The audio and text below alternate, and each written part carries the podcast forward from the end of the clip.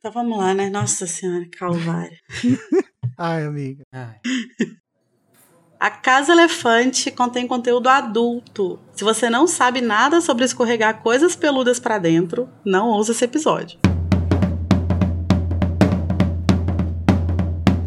Olá, sejam bem-vindos à Casa Elefante. Puxe uma cadeira, pede um café e vem discutir a obra de J.K. Rowling capítulo a capítulo com a gente.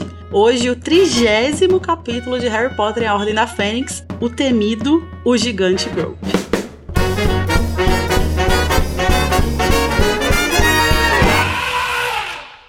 Lembrem que os nossos episódios sempre vão levar em consideração todos os acontecimentos de tudo que já foi publicado sobre o mundo bruxo. Então, se você ainda não sabe qual o papel que o grupo vai ter no fim desse livro, pausa o episódio, lê tudo e depois você volta aqui. Eu sou a Larissa Andreoli, amarrada contra a minha vontade numa árvore, sendo obrigada a hostear esse episódio. Força, amiga. E eu tô aqui com os meus sequestradores, Igor Moreto, que tá doido pra fazer a linha Weasley. Como é que é isso aí, Igor? Ah, eu quero causar todo o caos, desmoralizar a nossa querida diretora e sair, né? Zarpar. Arrasou. E tô também com o Junior Code, que tá com um caso seríssimo de Umbridge Como é que são os sintomas, Code?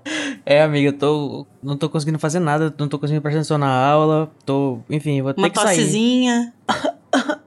Vou ter que sair da sala agora. Desculpa, professora. Tudo bem, tudo bem, vai lá. E além deles, a gente voltou a receber hoje um dos nossos apoiadores, o Felipe Cavalcante. Felipe, você quer dar uma voltinha na floresta com a gente? É claro que eu dou uma voltinha com você na floresta, Lari. Inclusive, eu estou aqui justamente para defender esse capítulo que foi o mais, o mais devastado, o mais ignorado, o mais humilhado. Mas a gente vai estar aqui para defendê-lo sim, porque eu acredito que ele é muito importante. E eu defenderei. Lacro. Vamos ver, vamos ver. E aqui a gente é, constrói pontes, né? Exatamente. É isso. Diálogo. Verdade, olha, a Lara que já mudou a opinião de várias pessoas, né, na nosso, nossa carreira hoje, será que a dela vai ser mudada? Será? E hoje a gente vai falar sobre tráfico de semi-humanos, resistência política e quadribol. Êêêê! Não bastava ser chato, Capítulo maravilhoso, tinha que ter duas chatices. Code, conta pra gente como que o pessoal faz pra dar feedbacks sobre esse episódio. Gente, é muito fácil. Se você tem redes sociais, você pode abrir qualquer uma delas nós estamos lá. Assim, quase todas, né? Mas principalmente Facebook, sim, né? Temos idosos entre nós que de vez em quando acessam o Facebook. É o Instagram, que é a rede mais badalada do momento.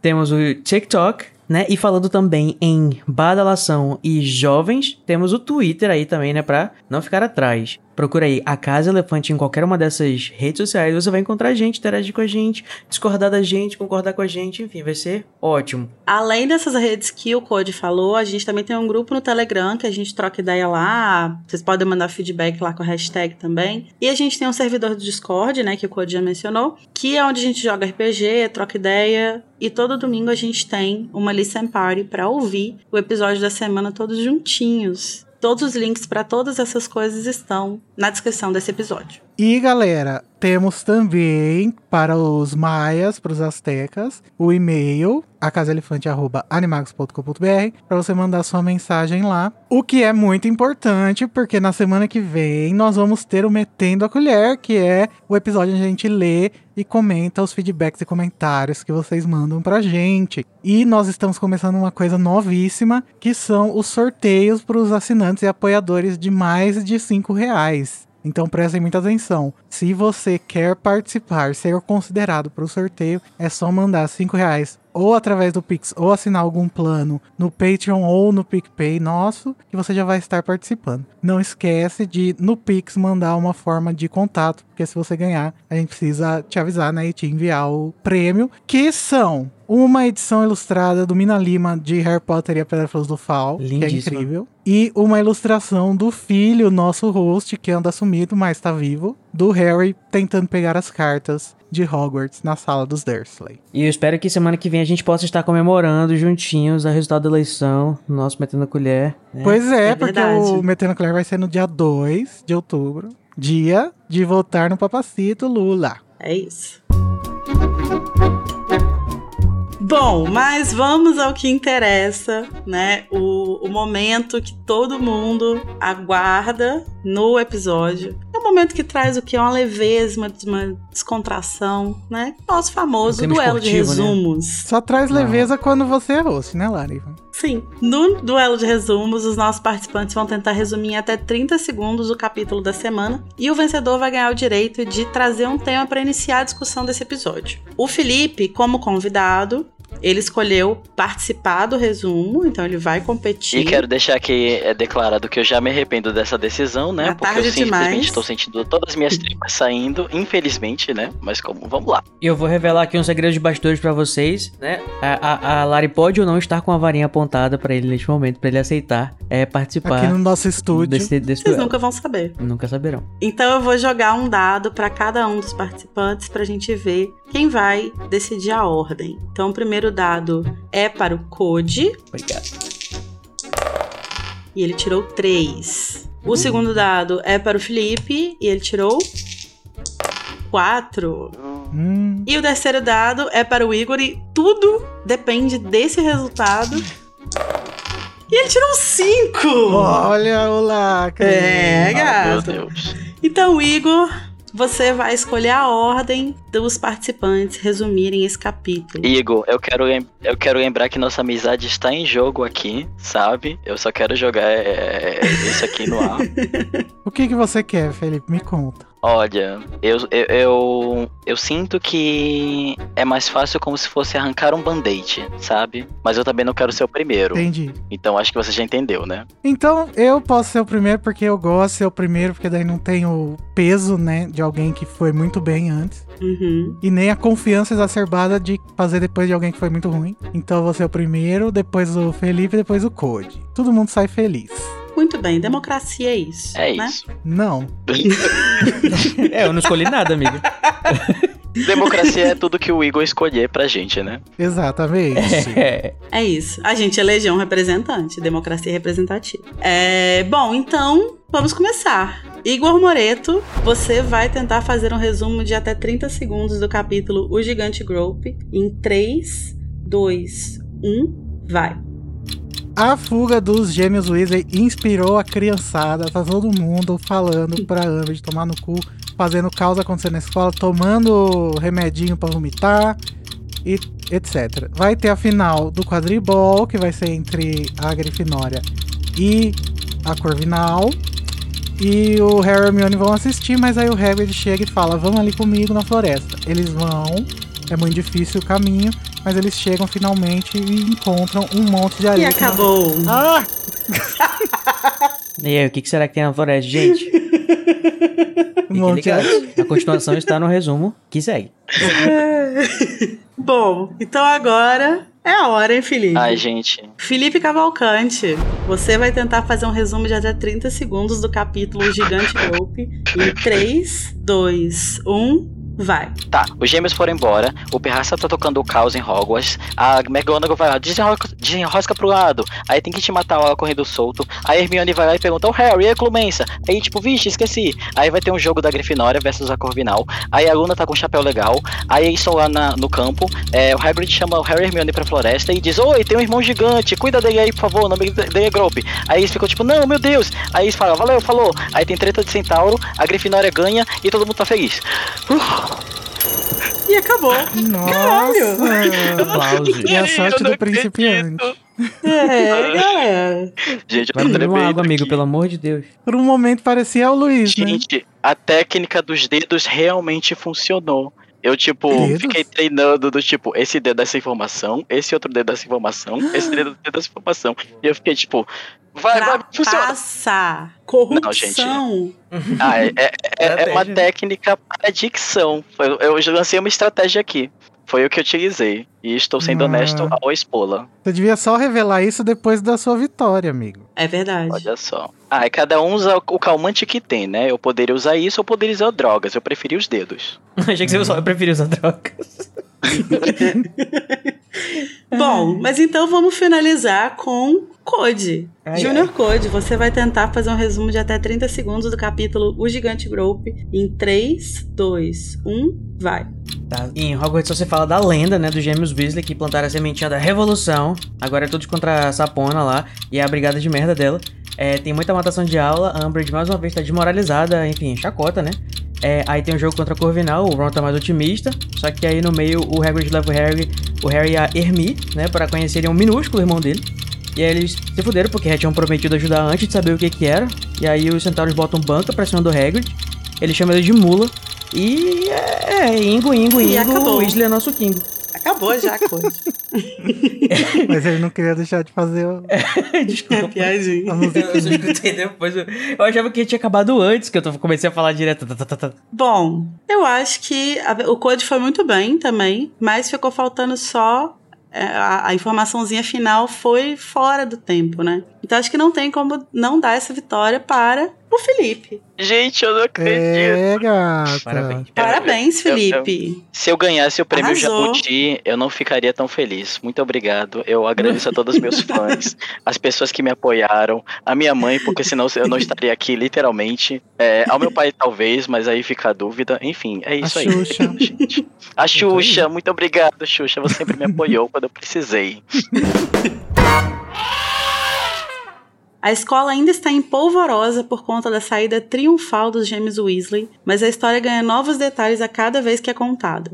Ron está preocupado com o que vai ter que ouvir da mãe sobre o ocorrido e Harry finalmente revela que deu o prêmio do torneio Tribruxo para eles. Chega o último jogo da temporada de quadribol, mas Harry e Hermione são levados por Hagrid para a Floresta Proibida, onde ele conta a origem dos seus machucados e apresenta os dois ao seu irmãozinho, o gigante Grope e pede que cuidem dele caso sua demissão realmente venha a acontecer. Preocupados, mas torcendo para que não precisem fazer nada, eles voltam para os terrenos da escola. Ao ouvir um canto de Weasley, o nosso rei, eles pensam em fugir, mas são surpreendidos com a nova letra da música, que agora embala um público de grifinórios felizes carregando Ronnie e a taça de quadribol. Ah, gritei. É, é, eu acho que esse resumo não deve ter 30 segundos. Não, mas eu não preciso disso. Mas eu quero apontar aqui que esse resumo prova que muita coisa acontece nesse capítulo. Ao, contar, ao contrário do que diziam, que não acontece nada, enfim, tem Não, muita não, coisa não é que não acontece nada, é que só acontece coisa chata, é diferente. Eu acho um absurdo. Eu, eu, eu hei de discordar. Então, ao ter a chance de escolher como começar esse episódio, o nosso vencedor escolheu começar xoxando a Lari. É isso.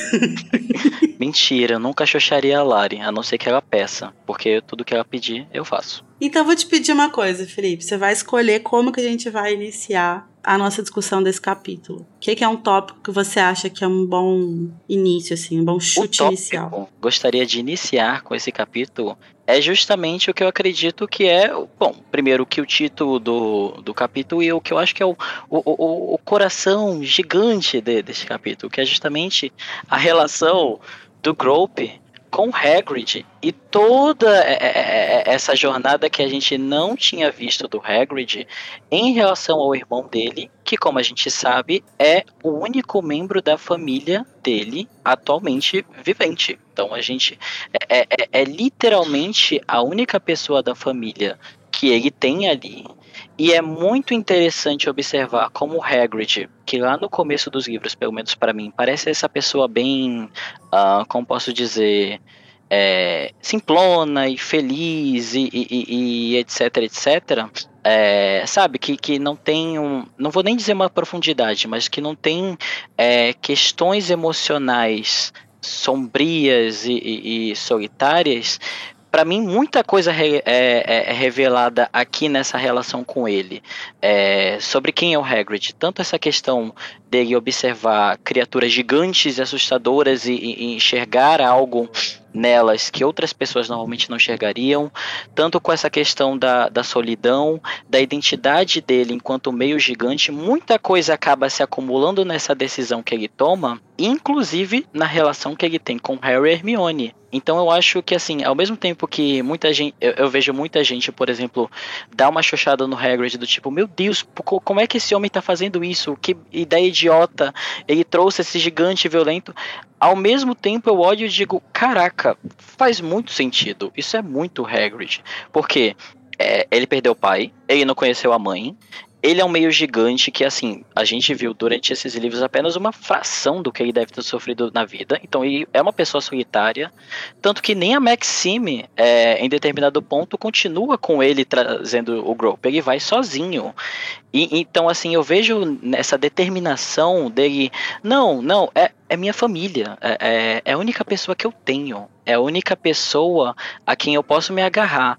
E tanto que ele meio que, assim, é, não é como se fossem outras criaturas com quem ele já lidou antes, né? Que são violentas, que são perigosas, mas que ele consegue dar uma lidada. O Grope é, uma, é coisa demais para ele. Ele apanha, ele tá de olho roxo, ele tá quebrado mas ele ainda assim quer tentar, ele faz esse esforço de tentar manter o Grope ali, e, esse, e essa maneira como ele se agarra nele, para mim, revela muita coisa interna sobre o Hagrid, sobre como ele se sente, que às vezes a gente pode ter vislumbres, assim, é, é especialmente no Cálice de Fogo, né, quando, gente, quando é revelado a origem dele enquanto meio gigante, mas que aqui me dá um toque muito emocional de, de, dessa ideia de é, é o último membro da família dele e ele está disposto até, ok, Maxime, vai, eu tenho que fazer isso, eu preciso tentar.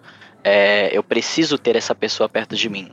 E especialmente porque muita gente talvez não vai enxergar o Grope como uma pessoa, vai enxergar apenas como uma criatura perigosa é, que não deveria estar ali. Então eu acho isso muito interessante, essa dinâmica muito interessante. E a maneira como a narrativa é, constrói isso, porque a gente está vendo tudo do ponto de vista do Harry, né? Que pensa, meu Deus, um gigante aqui vai dar muito ruim. É muito interessante para mim, pelo menos. Nossa, mas você esgotou o assunto. Mentira! Desculpa, gente, eu nem olhei.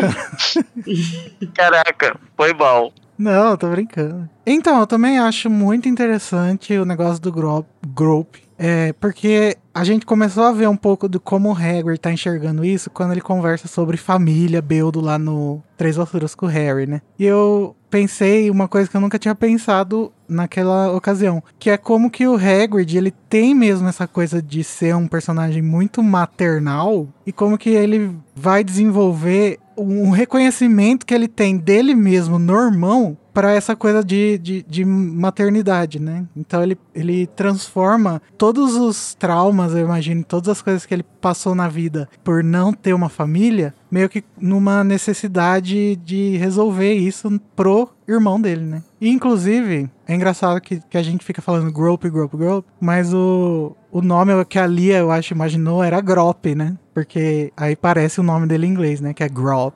Sim, podia ter colocado um acento, né? Mas enfim. Vai, Lari, joga o hate.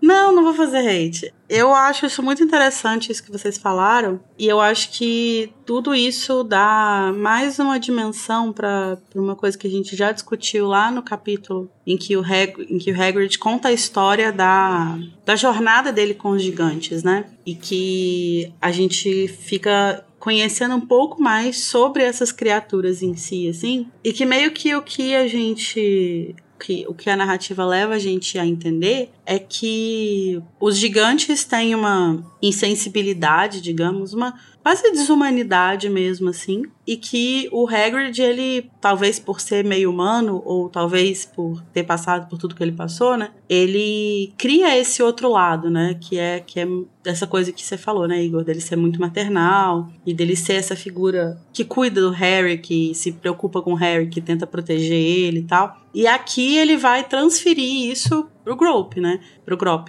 E tanto transfere isso que ele não enxerga a possibilidade do Grop ser uma ameaça pro Harry e pra Hermione, né? Então, tipo. É, é, meio como se ele acreditasse tanto nesse pressuposto de que todas as criaturas podem se comparar com os humanos, né? Que ele passa um pouco do limite. Sim. Ele, ele, ele não enxerga que podem existir criaturas que realmente não, não, é, não são capazes de ser civilizadas, né? Coisa. Assim. Uhum. Sim, sim. Mas eu acho até interessante é, que vocês tenham posto dessa maneira, porque se você parar para pensar, é, o Hagrid, sendo um meio gigante, ele é justamente a quebra dessa ideia é, é, de um gigante não pode ser, entre aspas, entre aspas, muitas aspas, civilizado. Então acho que faz muito sentido que ele acabe transferindo para tanto as criaturas que ele cuida, né, que ele não considera tão perigosas,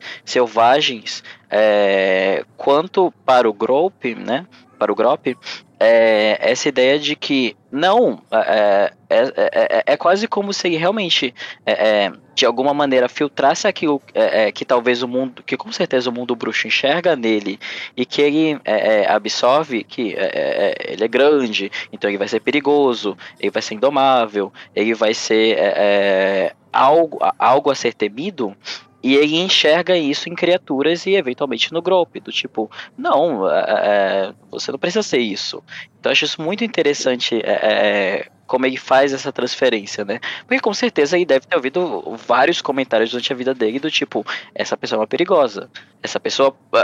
O próprio capítulo, né, de Cálice de Fogo, quando a identidade dele meio gigante é revelada, é, mostra é, essa maneira como o mundo bruxo lida é, com criaturas. E na verdade, uma coisa que a gente discutiu no capítulo em que ele conta sobre quando ele foi lá encontrar os gigantes, é que ele também absorveu muito dessa visão dos bruxos, né? Então ele também fala sobre os gigantes como criaturas perigosas, é, violentas. Ele, ele, a visão dele que, que a gente discutiu bastante naquele episódio, é uma visão muito marcada pela vivência dele entre os bruxos, né? Pela humanidade, o, né? Dele. Pela humanidade, é. Mas o fato dele, dele agora estar tá lidando com o irmão dele faz com que ele olhe para isso de um jeito diferente, né? Olhe pro, pro Grolp em si como, como se ele pudesse fugir dessa lógica, assim, né? É, eu vou fazer uma provocação aqui. É, vocês não acham que a gente tem evidências suficientes para acreditar que os gigantes são, sim, muito violentos e, e, e perigosos? Então, sim, só que quem disse que a forma de civilização humana ou dos bruxos é a forma de civilização normal, sabe? A forma de civilização ideal. Porque eu acho que a crítica é justamente essa. O Hagrid, ele não tá entendendo que existe uma diferença e que as diferenças elas podem coexistir, mas não necessariamente dentro de uma organização que ele tá querendo quebrar, é, ele tá sabe? querendo é tipo, ele que tá querendo, entre aspas, negar. Assim, se a gente for fazer essa leitura de que é, é fato, sei lá, entre aspas, na opinião, é um fato, é uma concepção, mas é que os gigantes são, são perigosos ou, uhum. ou, ou violentos, é, se a gente levar isso em consideração, a gente pode dizer que ele tá, tipo, apenas querendo corrigir essa questão na cultura deles. Ele tá querendo meio que fazer uma. Não na, não na cultura deles, mas no, do Grop necessariamente. Ele quer que ele se integre à sociedade bruxa, né? Ele tá tentando preparar ele para meio que perder essas características que, entre aspas, definem o modo de vida dos gigantes. É. Então, meio que ele tá querendo fazer uma espécie de, de apaziguamento cultural. No, é, no... ele tá, ele tá claramente tentando civilizar o Grop, né? É, ele tá tipo jesuitando e... o Grop, né? Isso. Total. E, e, o mais curioso é que a forma que ele encontra de fazer isso é ensinando ele inglês, né? Tipo, vou Nossa. ensinar você a falar inglês. Que é basicamente o que fizeram. Vai... Os colonizadores fizeram quando chegavam nos é. lugares. Eu, eu acho que assim, é estabelecido que com certeza um gigante vai oferecer algum perigo para um humano por causa do tamanho, por causa da diferença das comunicações, porque eventualmente é, a, a, a, a incompatibilidade é, é, é, bem clara. Mas eu acho que nessa questão é, é a gente tem que encarar também o que o Hagrid está fazendo, é, não necessariamente numa lógica, mas mais emocionalmente. Porque, um, ele descobre que a mãe dele morreu, né, há muitos anos. Ele descobre essa informação, não reencontra ela. Então, o único membro da família que sobrou é esse meu irmão, que, como ele vai falar depois, estava, em teoria, sofrendo violência porque ele era o menor de todos. Sim. Então, ok, é, a gente não a gente não tem informação suficiente porque é o que o Hagrid nos conta. Mas eu acho que a partir dali ele já começa a pensar. É, ele não tá feliz ali, ele tá sofrendo violência, ele é a única família que eu tenho, ele já tem esse, esse ideal de que criaturas mágicas muito perigosas podem é, é, é, é ser encaradas, porque afinal ele, ele, ele, ele, é um homem que mexe lá com, com o dragão, né? Ele é outro nível. Então ele já tem esse nível de pensamento e eu sinto que ele faz essa projeção dele mesmo, da maneira como as, como as outras pessoas o enxergam no grupo. Então tem Aham, tudo sim. isso que se junta para criar um cenário em que ele vai tomar essa decisão e que ele vai Uhum. é, tomar ao ponto de precisar andar meses e meses e meses com o Grope. Não, não, sim, Sim. Mas eu acho que é, é isso que você levantou, né, Felipe, de, de, de pensar o lado, o lado emocional do Hagrid, né? Eu acho super compreensivo. Se a gente for pensar sobre isso especificamente, é, eu entendo de onde vem esse desejo dele, sabe? Eu- E eu, apesar de, de ser uma, uma coisa perigosa e bastante complexa e tal, eu entendo de onde vem essa vontade dele. É, eu acho que é super é, é fácil da gente entender que, enfim, é a única família que ele tem. E, pô, tá vendo lá o, o, o irmão é, é, apanhando e tal.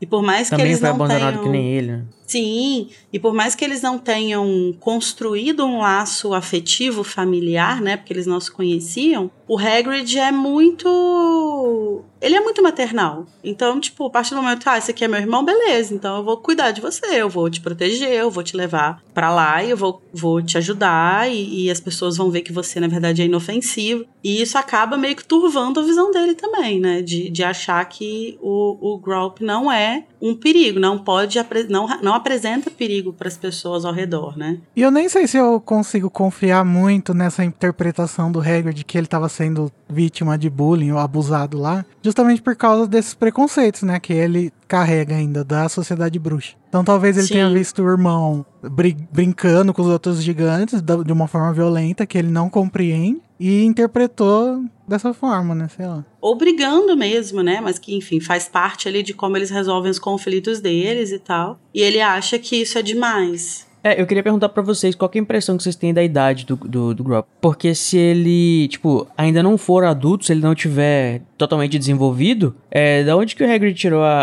a concepção de que ele era menor do que os outros Ah, é, não, mas eu?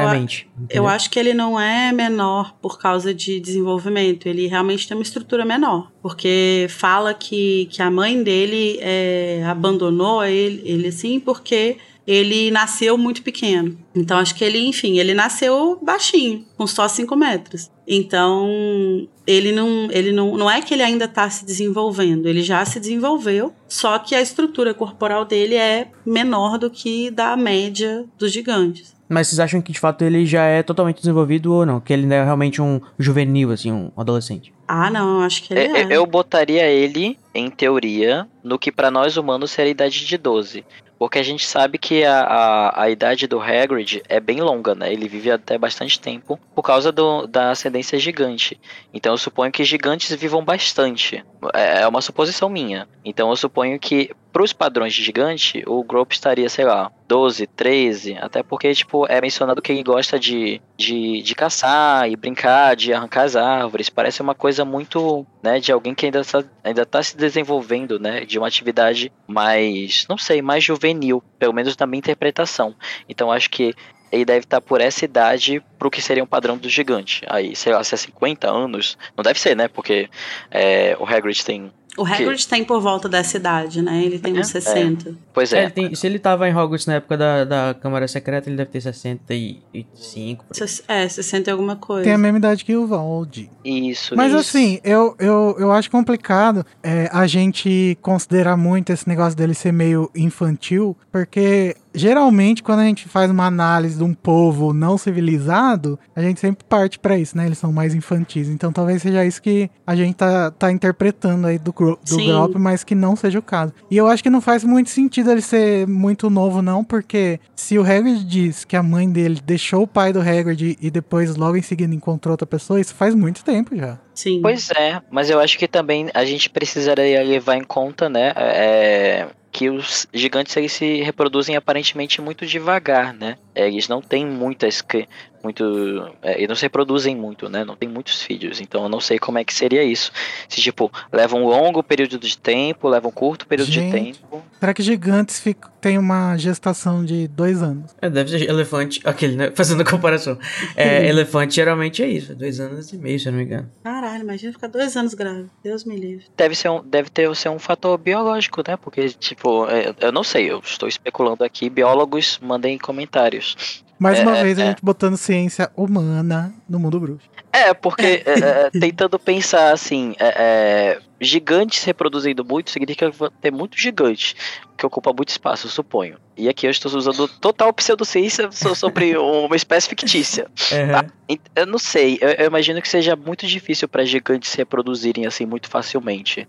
Então, eu pelo menos acho que o Grope é muito jovem. É, deve ter sido muito difícil pro pai do Hagrid, por exemplo. É, isso é verdade. É... Tem um momento nesse capítulo, quando o, Harry tá, o Hagrid está falando sobre é, o, o, o Grope e tal, né, e a mãe dele, ele fala, assim, que a questão dos gigantes é procriar. Que o objetivo deles é procriar e não criar os filhos, né. Então, eu acho que eles devem se reproduzir com uma certa frequência, mas talvez tenha isso. Talvez seja um tempo de gestação maior e tem o fato também de que, pelo que ele conta lá naquele capítulo, é, eles morrem muito, né? Porque os conflitos é, políticos são sempre conflitos violentos. Então sempre tem muitas, muitos gigantes que são assassinados em troca de líderes e tal. Sem contar toda a questão dos bruxos, né? Como que os bruxos lidam com isso. Então talvez não tenha tantos gigantes por causa disso, assim. Tem essa questão também. É, é, eu, eu levantei essa, essa questão da idade porque pra meio que estabelecer qualquer dinâmica de,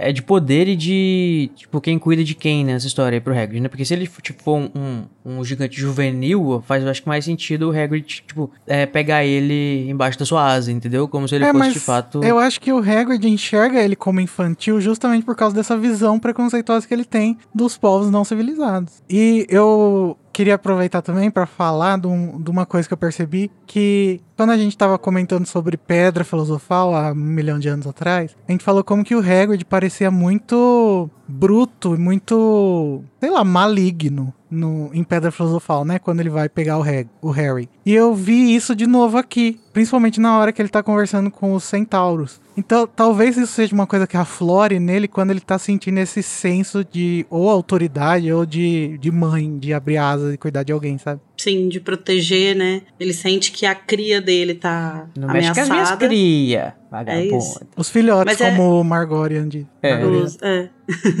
e é engraçado porque é, a gente tava falando sobre essa visão que o Hagrid tem dos, dos, dos gigantes, né? É, ele não tem nenhum problema em falar que os gigantes são violentos e que eles são perigosos e tal. Mas quando a Hermione fala que o Grop é violento, ele fala, não, Veja bem, Que não é bem exagero! assim. Ele tá amarrado na árvore porque ele gosta de BDSM. Não tem nada a ver com É, perigo. Gosta de brincar, ele é um pimpão. Mas o, Ha- o Hagrid ele vai levar o Harry e a Hermione lá pra floresta, né? Pra quê? Porque ele tem um medo que é de é, ser demitido a qualquer momento pela Umbridge, ser expulso dos terrenos brasileiro. de Hogwarts, como todo brasileiro.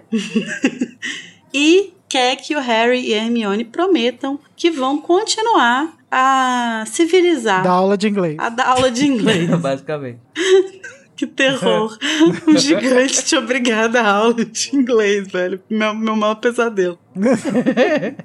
É por isso, gente, que a Lari tinha tanto medo desse episódio. É isso. Eu- é porque eu, eu, eu me agora. reconheço nesse episódio. E aí ele quer que os meninos confiem, é, se comprometam, né? A fazer isso, assim. Pera aí, rapidinho, E- Lari. Depois de ele fazer uma bela de uma manipulação emocional com eles, né? Total, total. Faz toda uma coisa. Ah, porque quando eu for embora, não sei o quê, vocês têm que prometer. Parece que ele vai pedir pra eles cuidarem do canino, né?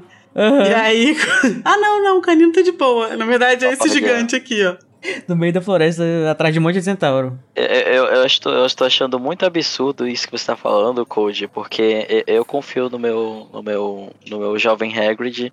Eu acredito que ele estava sendo piamente sincero. Até porque essa pessoa não consegue mentir, né? Então, manipulação Não, emocional. assim, eu tô não brincando, imagina. É, eu acho que ele só não, não pensou, né, nas consequências. O que também é um pouco frequente com ele. Então, esse pano tá bem passado. Mas se vocês quiserem, gente, é, fazer alguém concordar com você é uma coisa muito difícil. É só vocês jogarem assim um charmezinho assim no começo, faz a pessoa se comprometer, e aí depois você. É isso. Finge que você vai pedir prometeu pra, pessoa dar comida pro seu peixinho e depois você conta que tem um Urso. pitbull, um urso. É isso. Mas o urso em questão, né, o Grop, ele não queria ir pra com Hagrid, né? Até o, o Felipe comentou aí que, tipo, em determinado momento a Madame Maxime desiste também. Mas é, eu acho curioso pensar que ela inicialmente topou, né? Tipo assim, não, bora. Vamos sim.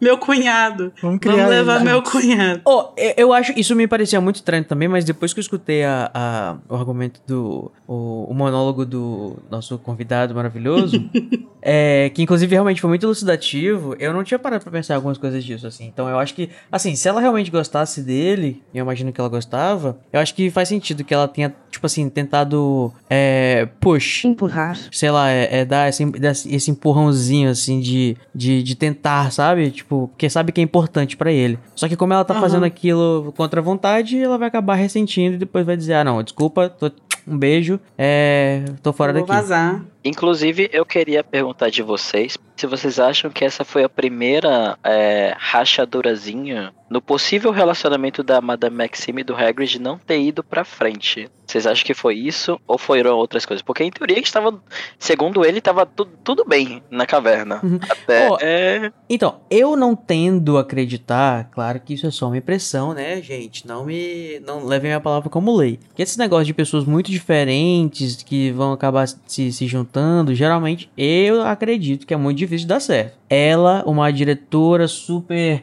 É, não sei o que, pipipipopó de, de você é contra o amor? é, não, o amor assim, move montanhas, Code. É, move gigantes gigantes também. também. Move E gigante. gigante. exatamente. E ele, o rapaz, como é que é? Ela, ela é city girl, ele é um country boy, né? Um negócio de... um negócio assim meio rural, como é que é? O cravear rosa. Exatamente. Uma hora eu acho, eu eu acho que isso não vai dar certo. Sempre Eu dá sei, eu certo. não, eu não- eu não lembro exatamente, posso estar falando é, besteira. Mas eu não, não acho que o relacionamento deles se desfaz. Eu acho que eles se afastam ali porque, enfim, ela é diretora da escola, ela precisa ir. Ele tá resolvendo as coisas dela pra ali. fazer, né? E eu, eu acho que. Acho que a gente não tem mais nenhuma indicação, do, nenhuma menção direito a, a como que eles continuam se relacionando. Mas eu não vejo como uma rachadura, não. Eu acho que foi só É realmente, verdade. assim, uma, uma separação de caminhos que precisava acontecer por questões práticas. E de tempo, né? Porque ele vai passar vários meses pra voltar, Sim, arrastando o gigante com sim. ele pela Inglaterra toda, enquanto ela, pelo amor de Deus, tem que ter uma escola pra cuidar, né, meu bem? Gente, eu. Excuse fui me, ó. pesquisar aqui. A Rowling respondeu no, naquele evento do lançamento de relíquias que o Hagrid e a Madame Maxime não ficaram juntos porque o Hagrid achava ela muito sofisticada. Olha, aí, né? Code acertou. Olha, aí. gente, ó, já tô falando, não levem a palavra como lei, mas eu acho que esse negócio de juntar duas pessoas muito diferentes é uma fábrica de ressentimento. Você finge que você tá acatando e que você aceita, que não sei o quê, mas no final das contas só é só dá pro pra Eu acho construir. Todo relacionamento é uma fábrica de ressentimento. Isso é Olha aqui que não acredito no amor, Lari. Tem uma música do, da Taylor Swift sobre, sobre isso. Mas, gente, se a gente for lembrar, a Madame Maxime, ela dá conhaque pros cavalos, né? Realmente, assim, não daria muito certo. É, ela é bem madame mesmo, né? É, gente. A Madame Maxine só queria dar uma com Hagrid mesmo. Ai, É, quem me ai, um um, rough dela. sex sexo violento, com Hagrid. Mas eu gosto de pensar que eles continuaram amigos, assim, pen pals. Ah, né? Sim. então e eu acho que apesar deles. Apesar dela ser de fato muito sofisticada e eles serem muito diferentes, eu acho que os dois conseguiram tirar coisas é, é, positivas desse relacionamento, assim, pelo tempo que durou, Aham, assim. Um autoconhecimento. Sabe, eu acho. É, eu acho que ela entendeu muito mais a importância de, de valorizar as origens dela, de não ter vergonha e tal. Então, assim, e acho que eles passam por uma jornada, né, muito, muito forte de, é, de fato, dar de cara com as origens deles, né? O que me leva a pensar, como será Olha que é a só, história né? da Madame Maxine, né? Será que quem era, o- quem era o gigante nos pais dela? Será que Pois um é, deles né? voltou Como foi a pra- pros concepção gigantes dela? também? Não, isso não passa pela minha cabeça. Olha, eu. A minha, a minha, meu headcanon é que ela foi deixada em algum lugar, assim, e foi, e foi Em Bubaton. Crescida. Como é que fala? Raised? Criada. Aquela. Criada. Crescida, realmente. Literalmente, cria, né? amigo. Crescida, ela foi criada por, por não gigantes e talvez é por isso que ela não tem nenhuma identificação com, a- Ai, o negócio, eu né? quero essa fic. Faz Eu sentido. Eu espero que tenha concepção. pensar- eu gosto de pensar que foi algum gigante, gigante francês mesmo que tava por aí e, e alguma coisa aconteceu. Num chalé. É, eu acho que faz sentido pensar, talvez, que ela não. que ela não, não tenha muito acesso né, à história dos pais, porque é, o Hagrid ele tem muito ressentimento do que a mãe fez, enquanto a Madame Maxime parece não ter ressentimento especificamente, assim, sabe? Ela parece só querer apagar de onde ela vem, e mas ela não, não parece ter isso, tipo assim, ah, meu pai me abandonou, minha mãe me abandonou. Mas mesmo o Hagrid tendo ressentimento, parece que a relação que ele tinha com o pai dele era uma relação mais de, de- mais aberta, assim. Então talvez o pai dele falasse É, com o pai. da Fridulfa e o pai ou a mãe da, da Madame Maxime, por serem franceses e amor, eles não falavam nada sobre a origem gigantesca da Madame Maxime.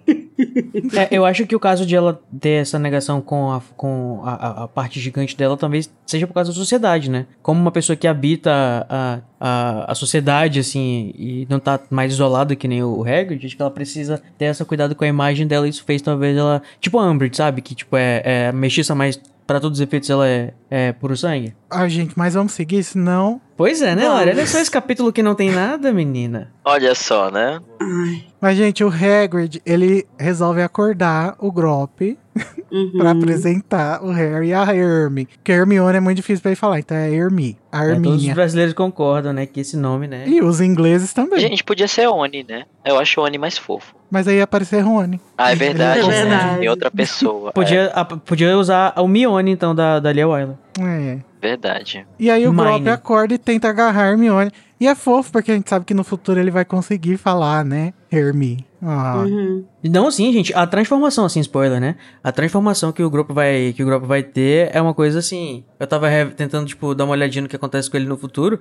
E ele vai estar, tipo, super, entre aspas, civilizado mesmo. Assim, em níveis, né? É, enfim, se der pra gente comparar. Lá na. Ele vai estar no, no, no, no- no velório do Dumbledore, por exemplo, batendo no ombro do, do Hagrid. É, se eu não me engano, ele até aparece na, na batalha contra Na batalha, final. sim. Aham. Ele vai se integrar na sociedade bruxa o quanto ele pode, né? É, eu acho que especialmente isso mostra que ele tinha algum laço afetuoso com Hagrid, né? Não nesse momento Uhum. agora, né? Porque ele claramente ainda tá meio, meio assim, mas eu imagino que é, é, especialmente quando, no futuro, né? Quando o Hagrid e o, o Grope aí se tiverem terem que se refugiar, imagino que eles acabam criando um laço, né? É, porque esse capítulo basicamente serviu pra, pra gente ter aquela, aquele, aquele plot lá da arma secreta, né? Porque tecnicamente o Harry e a Hermione nunca vão precisar ir realmente na floresta ensinar ele inglês. É, se eu não me engano, né? Então é só, tipo, depois disso, é quando o Hagrid foi embora, o Grop tem que ir embora junto. Eu não sei se ele vai junto agora ou se ele vai depois, mas ele passa já o sexto ano do Harry inteiro já com o Hagrid em algum lugar. Mas o Hagrid ganhou um membro de, de família. Isso, isso importa pra mim. Eu, eu, eu- se o Hagrid tá feliz, eu tô feliz. É isso aí.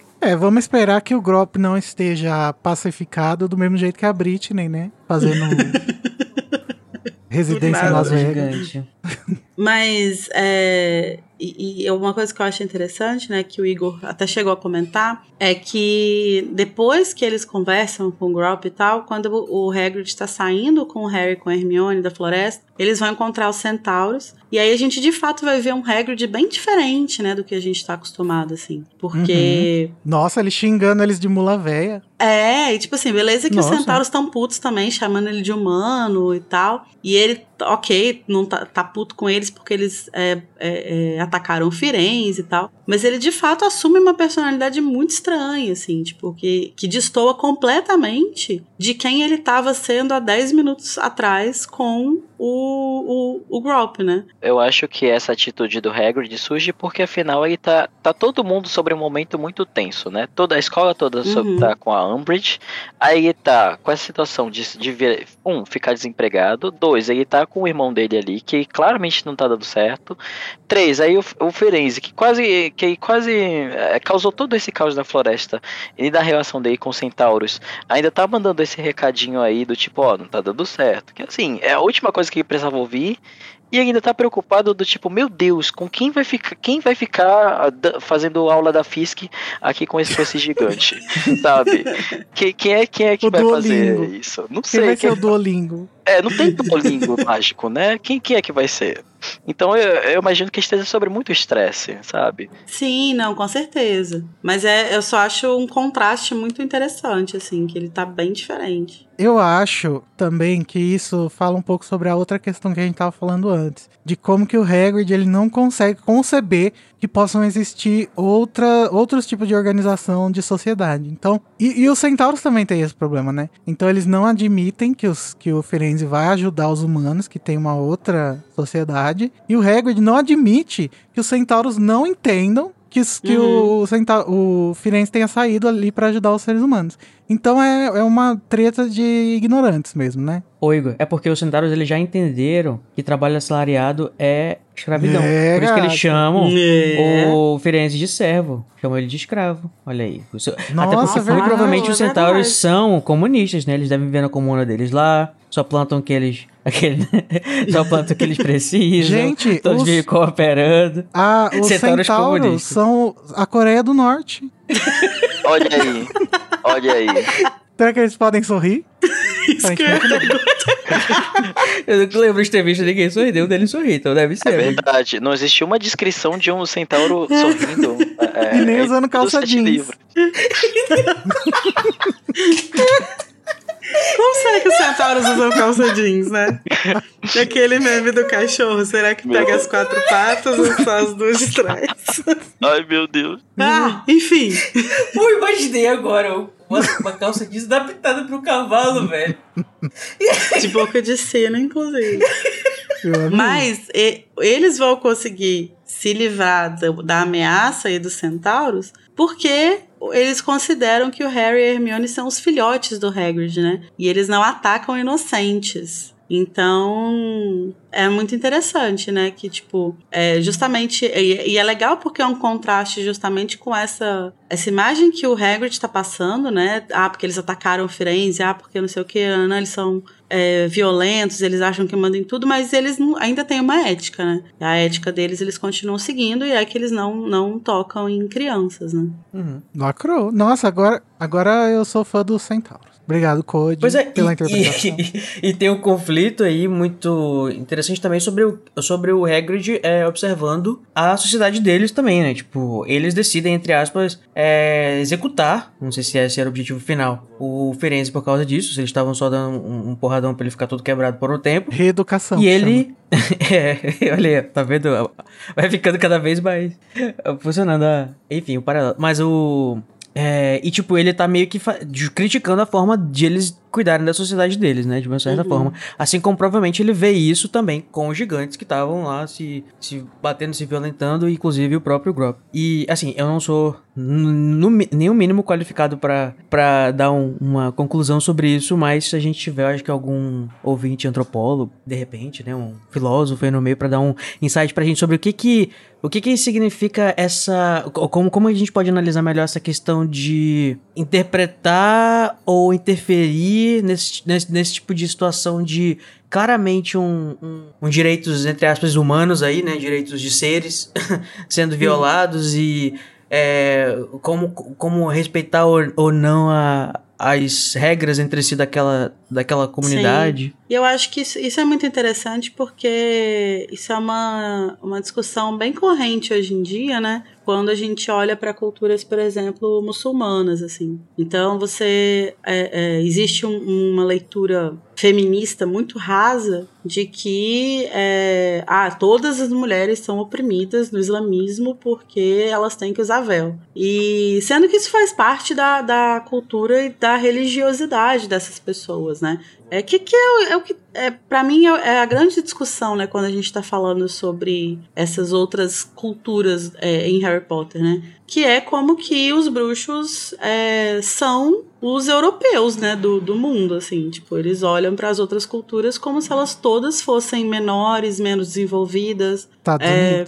É, é. E, e, tipo, o, o Hagrid, ele vai pegar o, o, o Grop pra, tipo, tentar integrar na sociedade dos bruxos, né? Tipo, ele não consegue também, como o Igor falou, vislumbrar uma outra sociedade que possa ser interessante pro Grop, de repente, né? É, de repente não seria melhor que ele vivesse, sei lá, é, é, na floresta sem a, o, os outros colegas sozinho, de repente? Ou será que ele precisa de fato de uma comunidade é, de pessoas falantes? Ou será que ele poderia ver com centauros? Ou será que, entendeu? Tipo, é uma, uma série de outras Não, é, configurações e, e que... assim, por mais que a gente, a gente esteja aqui levando em conta toda essa questão emocional do Hagrid, é, se a gente colocar isso de lado, quem é ele pra decidir isso pelo Grope, sabe? É, aí é, eu acho que a Lori comentou a hora que a gente tava fazendo a pauta de que é muito parecido com a questão da Hermione com os elfos, né? Ela tá Sim. querendo resolver o destino de, de outras de outra raça, né? Isso, com a melhor das intenções, que nem o Hagrid, né? Sim. Tipo, Sim, sim, sim. e vindo de uma questão emocional muito forte que bate no, no, que eles acreditam, né? Aham. E eu acho que também tem essa questão de é, não apenas a, a, a- a- a escolha do Grope, mas também afeta todo mundo ali, né? Tipo, afeta Sim, os centauros que Uhum. vivem ali, porque é a, é a região deles, vivem das outras criaturas, enfim. é, eu não apago que realmente isso acaba afetando uma série de decisões da qual o Hagrid ele não tem poder sobre, mas ao tempo eu passo o plano, porque tadinho dele, não sozinho. Mas é querendo ou não, Não, tipo, é, quando os centauros falam assim, quando os centauros falam assim, a nossa floresta, ele fica puto, tipo, a nossa floresta é o caralho, ele trata realmente a floresta proibida como se fosse a floresta dele, né? Porque assim, ele introduziu É. um predador fudidão, que é tipo o Aragog no meio da floresta, que teve milhares de filhos. Uhum.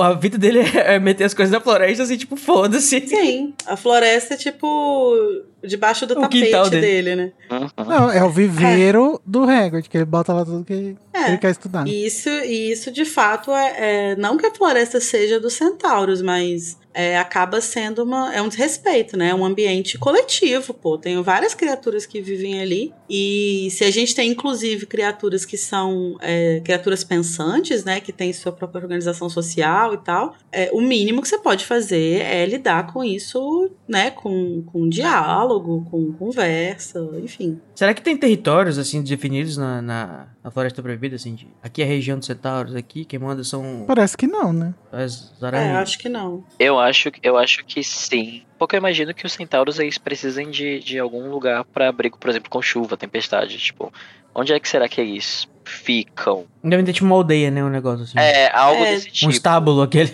Deve ter um espaço que eles, em que eles é, se retiram, eles se recolhem, mas acho que delimitado não, assim, tipo, o território é livre É, isso pra depende eles muito da. Depende muito do que eles comem, né? Também eu acho que. Aquele, né? Vai entrar agora bem é, a fundo. Tipo, se, se eles forem caçadores ou coletores, se eles, se eles são é, agricultores, isso depende. Isso pode definir Tudo o a tipo gente de... vai falar no nosso episódio específico sobre centauros. É, fique ligado no. Globo.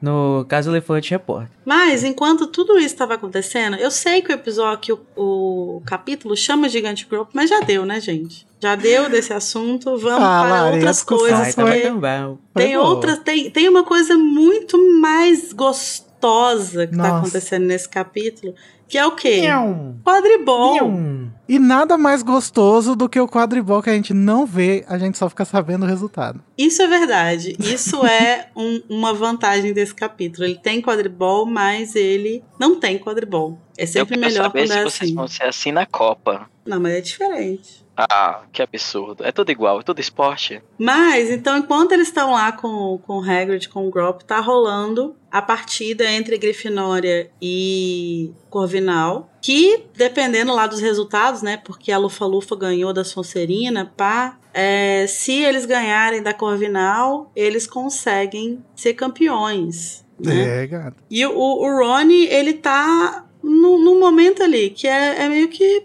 ou vai ele ou tá racha. tão pessimista que deu a volta, ele tá otimista. É isso. Porque assim, ele já tá tão ruim que não pode ficar pior. Então foda-se. Vou lá e vou fazer o meu pior. Talvez seja Uhum. bom. Olha, e que interessante que o, o jogo ele não se define aí, né? Porque é pela quantidade de pontos, né? Não vai ser tipo o. Nossa, eu O não entendi vencedor. nada. Eu tava lendo esse pedaço eu falava, mas gente, o que que tá acontecendo? Porque eu queria escrever na pauta, né? Mas não consegui escrever o mais É simples porque possível. assim, é porque assim, é como, como a Lari falou, se, no caso, a Sonserina estava na frente, mas por uma quantidade pequena de pontos. Se a, a, a Grifinória ganhasse, ela ultrapassaria a Sonserina se ela ganhasse por uma grande margem, entendeu? Uma Ah, margem maior. uhum. Então, se ela Acho era ganhasse com uma margem menor, a Sonserina ainda estaria à frente, por causa que, tipo, o que conta não é a vitória, não é, tipo, quem ganhou o jogo. Então não o é uma conta é quantos final pontos foram feitos. É necessariamente. pontos corridos, gente. É pontos É. corridos, entendeu? Igual o Brasileirão. Não ajudou. Olha não. aí. Tudo Desculpa, eu tenho essas Eu, eu não referências. assisto brasileiro. É porque existe uma diferença entre campeonatos que são pela vitória e campeonatos que são por pontos corridos. Então, às vezes pode acontecer de tipo assim, um time que tá muito à frente por causa dos pontos, porque ele venceu muitas partidas, ele tá com uma vantagem tão grande que não tem mais nenhum time que consiga superar. Então, tipo assim, ele tá, sei lá, ele tá 10 pontos na frente do segundo colocado. E aí, o segundo colocado pode ganhar. Aí faltam, sei lá, dois jogos. Então, o máximo que ele vai conseguir são seis pontos. O outro continua ainda quatro pontos na frente, entendeu? Isso são os pontos corridos. É assim que o Brasileirão funciona. Obrigado, Lara. É isso, né, gente? Fui- é- é- eu, eu fui, eu fui fute, futeboleira por um tempo. Yes! Yes! Ah, esportes, vocês veem por aqui, ó. É, gato. Gigantes Esportes. Com a nossa representante ao vivo aqui, Larissa Andrioli. Nossa correspondente, a Fernanda Gentil, nesse podcast. É. A Fernanda Gentil que deu certo. Esse entusiasmo da Lari passou do Lino Jordan pra Lari, né? Passou, porque ele tá mal, coitado. Eu também estaria, né? Porque o Lino ele era muito grudado com os gêmeos. E ele- eles podiam ter demais, chamado diria. ele, né, cara? Pô, Um sócio, vamos ser né? nosso sócio. Deixaram ele pra trás. Foge com a gente, mas não, não chamaram. Tadinho. Coitados. A única coisa que a gente sabe depois dele é que ele vai ser o locutor do Observatório Potter, né? Durante a guerra. O e canal tal. no Ele- YouTube? Uhum. É, ele virou youtuber. Enfim, ele que vai apresentar lá o programa, né? E vai chamar os membros da resistência, com que todos têm codinomes que são muito difíceis de identificar Né? quem são. Mas enfim, um dia a gente vai chegar lá nesse capítulo. É, ele tá borocochosinho, né? Que o time tá, Tá. chachado. A única pessoa que Sim. aparece no time aparentemente aí é a Jeannie. E as outras meninas, né? Que também sempre arrasaram. E uma coisa que eu acho legal nesse capítulo é que, tipo assim, quando eles estão lá assistindo o jogo, né? Os Sonserinos estão cantando a versão original, né? De Weasley, Nosso Rei. É, que é uma música pra xoxar o, o Rony, né? Mas depois que eles voltam lá do encontro, a música foi atualizada, né? Foi feita uma nova Ah, é versão. muito, muito bem escrita essa É parte. muito legal. É muito bom isso, Que eles, que eles vão cantando e, e o Harry e Hermione não prestam atenção na letra, né? E acho que o leitor também já passa e fala, ai, já sei o que é essa bosta. Uhum. E aí o Harry presta Uhum. atenção e fala, olha, Hermione, a música mudou. Escute. Olha só, Escute. né? Me arrepiei. Sim, gente. Muito bom, né? Esse negócio de. a- a- Isso lembra um pouco aquelas viradas que você tem, tipo, quando você recebe uma ofensa por alguma coisa que você não gosta em você, ou que as pessoas usam pra te abaixar, pra te rebaixar, mas de repente você. Claro que no caso muda totalmente o sentido aí, né? Mas de repente aquela palavra depois de um tempo não te afeta mais e aquilo Uhum. você usa com orgulho. Eu acho que tem um pouco disso aí, porque, né, tipo, ele era o rei do Sonseriano, só que agora não, ele é o rei, cara, mas ele é o rei da Sim. casa dele. É o Kingo. Quando alguém te chama de rodada, mas você diz, pelo menos eu tô pegando alguém. É isso. Nossa, é um, ser chamado de rodada é um elogio, meu amor. Exatamente. Gente, mas eu preciso falar sobre o parágrafo que vem logo depois do Rony super feliz falando que ganhou. Porque eu não lembrava disso e eu casquei o bico. Fala assim: houve um. Eles estavam levando o Rony, né, no, nas costas, né? é, falando, Ê, Rony, rei. Daí fala: houve um rolo na porta do castelo e a cabeça de Rony bateu com força na viga superior. Mas ninguém parecia quer- querer colocá-lo no chão. Ou seja, o Rony teve uma cons- cons- concussão, ninguém percebeu e vida que segue. Podia ter morrido ali. Eu gosto de imaginar que, que é uma coisa muito. Muito tipo. Ah, e aí ele só esfregou a, a cabeça e continuou ali gritando com todo mundo. Não, gente, é porque nesse capítulo a J.K. Rowling tá muito patetas, né? Tipo, tem uma hora que, a, que o, o Hagrid bate no chão e volta, e a Hermione não sei o que. Tá uma coisa assim, quase um Looney Tunes, assim. Acho que talvez ela tava querendo explorar um pouco a questão do humor físico. Ela faz isso bastante no Strike também. Mas uma coisa que é importante dessa, dessa vitória é que é a primeira vitória do, da Grifinória desde Prisioneiro, né? Porque em Prisioneiro eles perdem a taça porque o Harry desmaia lá no, Verdade. no jogo. E no quarto ano não teve a taça, da, a taça de quadribol, né? Não teve a- o campeonato de quadribol por causa do torneio Tribruxo. Então é, é uma vitória muito importante pra Grifinória porque ela estava acostumada ali, já, né? Já estava ganhando dois anos seguidos desde que o Harry entrou. E pra autoestima do meu nenenzinho, Rony Weasley. Olha, Exatamente. gente, falando em torneio Tribruxo, Lari, ó, a gente teve finalmente a experiência das, pessoas- dos, dos espectadores do torneio Tribruxo nesse capítulo. Que não- Começou a tarefa, terminou, a gente descobriu quem ganhou. É isso. Ah, pra mim tudo Eu bem. acho muito chique. Pra mim é tá isso. ótimo. Mas, outra coisa que acontece nesse capítulo, é, e isso acontece um pouco antes do jogo, né? Que, que o Harry, inclusive, solta uma piada horrível com, com o Ron, é que o Harry continua sonhando com o departamento de mistérios, né? Ele continua não querendo ir é, falar com o Snape pra voltar a ter aula, com, com toda a razão. A Hermione tá ali dando aquela insistida que ele precisa voltar e tal. E aí, o que que ela fala? Ela fala assim que o Ron contou pra ela que o Harry estava falando, dormindo de novo. E ele fala, e ele fala assim: "Ah, você estava falando só mais um pouquinho, só mais um pouquinho". E era ele tentando alcançar a maçaneta, né? Ou, ou andar mais um pouco, uma coisa assim. E aí o Harry vira e fala assim: "Ah, eu tava sonhando com com o quadribol para você esticar um pouquinho mais o braço para pegar a goles". Talvez você pega a porra da babaca. Goles, que você nunca pega. É a primeira vez tá que o Harry dá uma zoada, né, no Rony, assim, Sim. que eu me lembro. É porque ele tá se sentindo traído porque ah, é, o, o Ron caguetou ele pra Hermione, né? Que é a consciência dele. Aham. Então acho que é meio isso. Tá tipo, porra, Ron, eu confiei em você e você tá. Sim. Você vai falar justamente isso pra menina que vem aqui me enchendo a porra do saco pra fechar minha mente, sendo que eu quero mais é descobrir o que, que tem atrás da porra dessa porta. É engraçado você falar isso que a Hermione é a consciência dele, porque tem um momento que fala que tem uma voz na cabeça do, do Harry que fala pra ele é, voltar a ter É. aula de oclumência, que agora fala com a voz da Hermione. Da Hermione.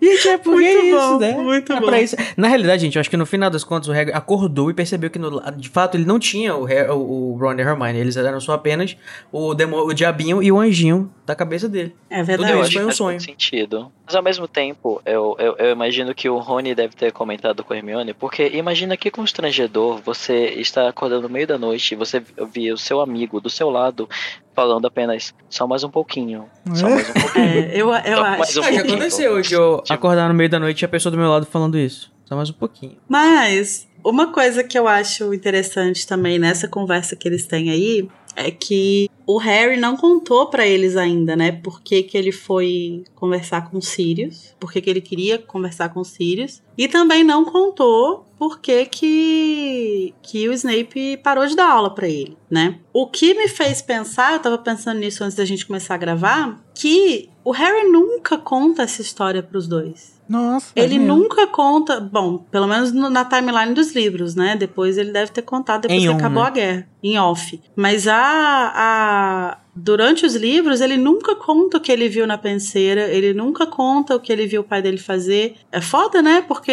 acho que seria se ele tivesse tido essa Externalizado. É, externalizado isso, né? Tudo aquilo que a gente discutiu no episódio passado, sobre essa desconstrução da figura paterna, sobre o choque que é pra ele ver esse outro lado do pai dele, que ninguém nunca tinha falado sobre e tal. Seria muito bom ele poder discutir isso com eles, né? Conversar, a a Hermione fazer umas ponderações ali e tal. Acho que teria ajudado ele a lidar com isso. Mas ele resolve lidar sozinho. É, às vezes eu tenho a impressão de que o Harry, é, nesse sentido, a gente é um pouco parecido, ele tem uma dificuldade grande de ser vulnerável, né? Então, assim, isso seria uma coisa. Tipo assim, destruiria uma coisa que é muito importante pra ele, né? Que é, é essa, essa fique que tá na cabeça dele, vamos dizer assim, do, do valor e da in.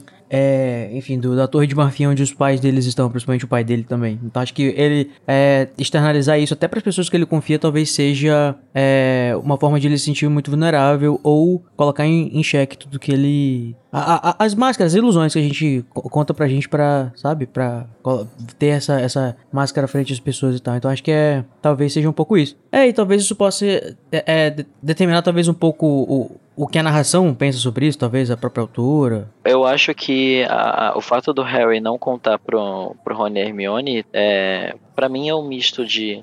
Talvez até uma, uma vergonha não realizada dele, né? Do tipo, putz, eu, eu falo tão bem do meu pai. O pai que é o Grifinório, o exemplo de Grifinório, e pipopô, é, e tudo isso de bom. E daí ele tá fazendo isso. Então, tipo, acho que é uma mistura de vergonha não realizada, né? Não dita necessariamente, mas que ele tá sentindo. É, e também de não saber lidar, ou talvez ele não tenha processado tudo que tenha visto até o momento, Uhum. né? Então eu, eu imagino que ele simplesmente é, preferiu omitir por causa disso. Eu não sei se é uma questão de parecer vulnerável, mas talvez seja mais uma questão de não ter realizado o que aconteceu e daí tipo é, realizado, né? Muito americanizado. É, não ter processado é, o que aconteceu para poder externalizar isso de alguma maneira numa conversa. Porque eu imagino que talvez ele, ele poderia, sei lá, é, puxar a Hermione num canto para conversar sobre algo do tipo. Embora não sei, né? Enfim, adolescente de 15, 16 anos e sua maturidade emocional. É, sim, sim. Eu acho que é, eu acho que é justamente isso também. Eu acho que assim, o fato de ele. Ele não é, só, não é a única coisa que ele tá omitindo dos amigos, né? Eu acho que ele também, tipo, meio que tá sendo bem pouco honesto com ele sobre todo o rolê da, da oclumência, assim. Então uhum. eu acho que uhum. isso talvez tenha a ver com o fato de ele não conseguir necessariamente encarar, talvez para ele ou pros, pros outros, que ele, tipo, tá falhando nisso, ou de que ele tem essas questões que ele não sabe lidar. Talvez ele realmente nunca tenha tomado essa decisão necessariamente, sabe? Tipo, é, conscientemente, mas é, de alguma forma ele tá fechado para aparecer e mostrar as coisas que, que ele não, não, não, não quer externalizar. Eu acho que ele tem esse negócio de não parecer vulnerável, principalmente pro Rony Hermione. Eu acho que ele guarda essa vulnerabilidade muito pro Dumbledore, assim. Mas eu acho que uhum. aqui ele tá fazendo uma coisa que ele sempre faz, né? Que é meio que ruminar muito as coisas por muito tempo para ver se ele consegue chegar numa conclusão. Eu tenho essa tendência também de quando acontece uma coisa muito emocionalmente impactante, eu guardo para mim por um tempo, sabe? Nem para minha psicóloga eu conto, só conto quando eu já tá, quando eu já me sinto mais, sei lá, capaz de lidar com a externalização dessa impressão que eu tive. Já tá mais mastigado, literalmente, já que você tá usando o negócio do rum, Sim. Rum, uh, ruminar. já tá, tá mais quebrado, né? É, tá digerido, exatamente. Já tá quebrado em, em moléculas. Mas eu acho que também tem uma, uma questão nesse caso específico aí, né, da, é, que junta com a questão da oclumência e tal, é que o Harry meio que tocou foda-se, assim, tipo, ele já meio que assumiu que ele não quer mais é, parar de ter os sonhos, ele quer ver o que, que o Voldemort tá fazendo, justamente porque ele se sente muito inútil, né? Abandonado, né? né? Abandonado e tal, ele se sente muito incapaz. E, e, ainda mais que agora não tá tendo mais as reuniões da AD, né? Então ele. O que ele tava fazendo para ajudar a ordem, né? Pra, sentir que ele tava é, contribuindo de alguma forma para a luta contra o Voldemort, ele não tá fazendo mais. Então acho que ele, ele tá valorizando muito isso, de tipo assim, eu tenho uma ligação direta com o Voldemort e isso pode ser importante. Então eu não vou abrir mão disso. Muito menos se isso quer dizer que, que eu preciso que ir falar. É, muito menos isso quer dizer que eu preciso ir lá falar com o Snape porque ele precisa me dar aula de novo. Tá louco que eu vou fazer isso. E quantas vezes nós adolescentes não achávamos que a gente tinha a resposta, por mais que todos os adultos dissessem que a gente estava errado? Sim. Mas eu vou lá e vou fazer acho... porque eu vou fazer do meu jeito, meu jeito tá certo e foda-se. Sim, e isso no caso do Harry ainda tem um fator que é de que normalmente ele faz essas coisas e as coisas dão certo, né? Então, é verdade. ele ele recebe um reforço muito positivo de que ignorar o que os adultos falam e fazer é, as coisas do jeito é. dele vão dar o resultado que ele precisa. Então ele é, tá Minerva, só... É, é, Minerva, essa consequência aí também é culpa sua, tá? É, Minerva e Dumbledore, né? Não, vamos passar esse é, o Dumbledore no final. Quebrou uma regrinha e deu tudo certo. aí olha só onde vai parar, né? Vamos punir? Não, toma uma vassoura. Eu passei 10 anos desafiando a autoridade. Cheguei em Hogwarts, vocês me ensinaram que isso era o certo a se fazer por quatro anos, e agora vocês estão querendo que eu faça o que vocês estão mandando? Até parece, né? Ah, nem vem. Vocês estão me testando pra ver se eu aprendi certo. Estão provando aqui que eu aprendi certinho e sei desafiar. É, é isso. Então, agora, para finalizar a discussão, vamos ah. voltar para o início do capítulo, né? Porque não, o, o capítulo. O ca... É isso. Eu, eu fecho não abro. Olha só, né? o capítulo começa com o, o, aftermath. Resultado ou consequência. Ali da, da fuga. Vem, Lia, vem, Lia. Essa foi para você. Vem. É. Pra. É, ali do, da fuga dos gêmeos, né? E é muito uhum. interessante ver que essa repercussão vai ser uma repercussão muito. Eles vão, eles vão acender um fogo ali na galera, né? Uhum. Então tá todo mundo muito inspirado pelo que eles fizeram. É, todo mundo ali com certeza queria fazer a mesma coisa, mas não pode fazer a mesma coisa, então eles vão agir do jeito que eles podem ali, né? Vão fazer o seu pior, né? Fazer o seu pior. Inclusive o Pirraça, que passou de qualquer limite, e tá prendendo gato em armadura, não pode mexer com gato. Não importa se é a Madame Nora, não pode. Que raça está completamente maluco. Perdeu. Fora de si. A gente Eu- nunca imaginou que ele tinha limites, né? Mas agora a gente É. sabe que ele. Que ele Sim. tinha e ele Mas ele passou tá. as é. E ele tá acertando muito também, né, Lara? Vamos, vamos combinar que hoje vai ser o dia que você vai dar um patrono pro Pirraça. Eu já dei no último No episódio, passado ela deu. Já dei no Olha. último episódio. Esse não vai ser mais um dele. Eu falei que era um patrono inédito. Único, E exclusivo. Mas se a Lari não vai Exclusivo. dar, então já digo que eu darei. É. Não acontecerá. Muito menos porque ele tá prendendo o gato, gente. Não pode prender o gato. Uma outra cena que merece um, um patrono, assim, de repente ficar a ideia aí pra, pra quem tiver sem, da, da grandiosa cena da colaboração entre Minerva McGonagall e Pirraça, né? De como derrubar castiçais ilustres. Esse É feat a gente não esperava e recebeu Não esperava, assim mesmo. Foi um feat que surpreendeu a todos. Foi parar no, no top one da Billboard. Emocionou É o Brasil. isso. E o mundo. Mini Fit Peeves. E, gente, eu queria aproveitar esse momento, porque primeiro que a gente prometeu, né, que ia falar sobre isso. e segundo Então que... agora não tem jeito. É, e segundo que é a última vez que a gente vai falar sobre a fuga, né, dos Weasley, assim, propriamente. Então eu queria aproveitar, porque desde quando eu lia pela primeira vez, né, eu acho que a gente não, não pega muito bem os pormenores que estão por trás dessa ação dos Weasley. E lendo, fazendo uma leitura, assim, pensando um pouco mais sobre tática, né, de manifestação, de resistência, é muito interessante ver, ou talvez eu esteja enxergando coisas demais, mas ver coisas que a Rowling colocou entre linhas, assim. Então, eu vejo como que aqui ela meio que faz uma defesa do terrorismo militante, assim, sabe? Apesar de a gente, dessa palavra, tá meio bad desde Manchada, o 11 né? de setembro, né? Mas eu tava lendo um mini manual do guerrilheiro urbano do Marighella.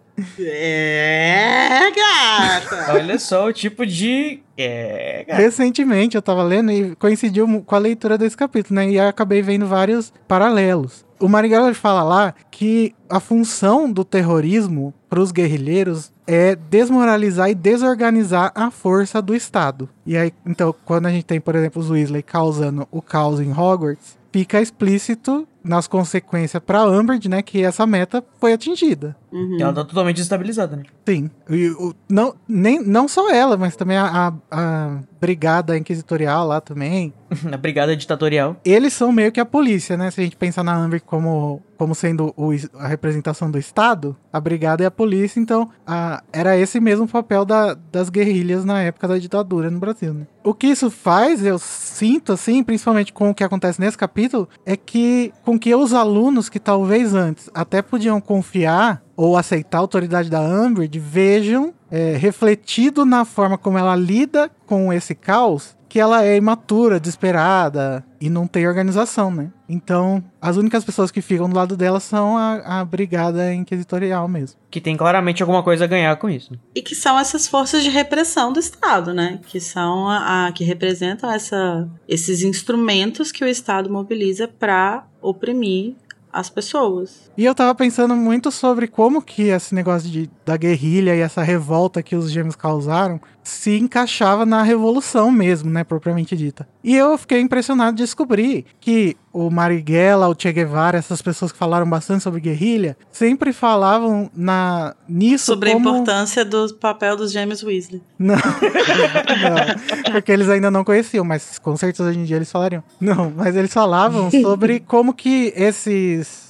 essas revoltas, elas não têm o papel de empurrar ou trazer para mais perto a revolução. Ela é simplesmente uma forma de trazer consciência de classe, sabe, para base da sociedade e fazer as pessoas perceberem como que as autoridades são problemáticas também. Uhum. O, eu, lembro, eu, eu acabei lembrando depois disso do que aconteceu em 2013, né, no Brasil. Que foi justamente por causa da forma irresponsável, truculenta que a polícia tratou tanto os jornalistas quanto os manifestantes que o, a maioria da população começou a levar a sério, né, as manifestações. E até a mídia. A partir do momento que aquela jornalista da Folha quase perdeu um olho, ou perdeu, não lembro, que a mídia começou a levar a sério, né, as manifestações. E, que, e, e é interessante isso porque, assim, o papel da mídia, é, que é uma mídia burguesa, né, hegemônica, etc., é, é lidar com essas revoltas com, como uma ameaça, né? Porque elas precisam desmobilizar. Se o papel dessas revoltas é mobilizar e conscientizar as pessoas, o papel da mídia é impedir isso, né?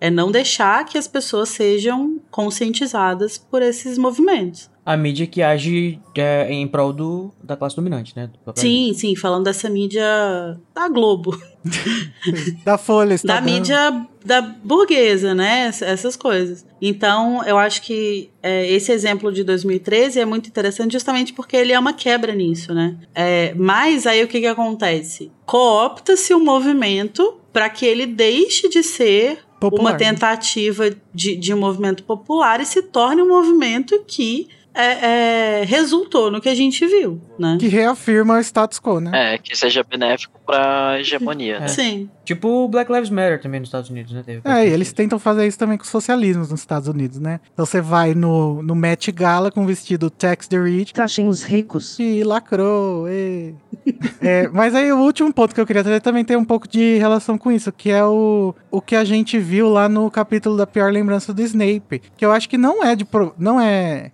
sem propósito aquelas duas coisas acontecerem no mesmo capítulo, que é a gente vê a violência sendo usada pelo opressor, né, que no caso tá ali representado pelos marotos, e no mesmo capítulo vê a violência sendo usada pelo oprimido, que são os gêmeos. E a Sim. gente vê como que é diferente se a gente analisa essa nuance, né, da, da violência, não como uma coisa negativa necessariamente, mas uma ferramenta que pode ser usada dependendo de Pra quem, dependendo pra quê, de uma forma ou de outra. E é engraçado que você aponte isso, Igor, porque se você parar pra pensar, é, muito facilmente a gente poderia comparar com os marotos, do tipo, os gêmeos eles vivem fazendo esse tipo de coisa com os outros. Então qual a diferença disso pro James, pro Thiago? E aí existe uma diferença muito clara aqui é, em intencionalidade e é na maneira como eles estão agindo. Especial, e isso é muito é, deixado bem claro no capítulo anterior. E nas Sim. consequências, e, e inclusive acho que até demonstra um pouco da maneira como os gêmeos eles eram observados pelos outros alunos em Hogwarts, porque eles acabam se tornando um exemplo. Tanto que vários Uhum. outros alunos eles ficam inspirados pelos gêmeos a continuar, a, a continuar esse caos em Hogwarts. Eu acho que tanto pela questão da Umbridge, mas tanto por demonstrar é, é, como eles eram admirados e como eles eram vistos. Eles não eram apenas aquela pessoa irritante que vive fazendo uma piada com você. Eles eram, ao mesmo tempo, alguém que o pessoal respeitava e, e- e tinha algum afeto, né? Então é- é- existe uma grande diferença ali. E uma coisa que, que o Danilo falou no episódio da pior lembrança do Snape, né? Que a grande diferença entre os gêmeos e os marotos é a classe. É, os gêmeos, eles são da classe trabalhadora, né? Então, eles o, o, o movimento que eles fazem ali, a- os ataques deles, vão ser direcionados ou aos, aos puros sangues ali da Sonserina, que estão tentando oprimir as pessoas e tal, como é o caso do Draco, ou nesse livro contra o sistema que está estabelecido em Hogwarts, né? Que, que é a figura da Umbridge. Enquanto que os marotos, o alvo deles é uma pessoa mais fraca, socialmente falando, né? Então, é, para mim, essa é a grande diferença deles, assim. Eu acho que é muito significativo aquele pedaço que os gêmeos falam: ah, a gente vai começar o caos depois de vocês já terem estudado, porque a gente não quer atrapalhar vocês, sabe? Isso é, é, um, é, um, Aham. é um aspecto muito importante da aproximação que eles têm com o resto dos alunos, né? Que, o, que os marotos provavelmente não tinham, né? Que os marotos eles eram temidos na escola, pelo que a gente viu na memória. E assim, eu não duvido também que os, os marotos eram, obviamente, também admirados, porque a gente tem os professores falando pipipopopô.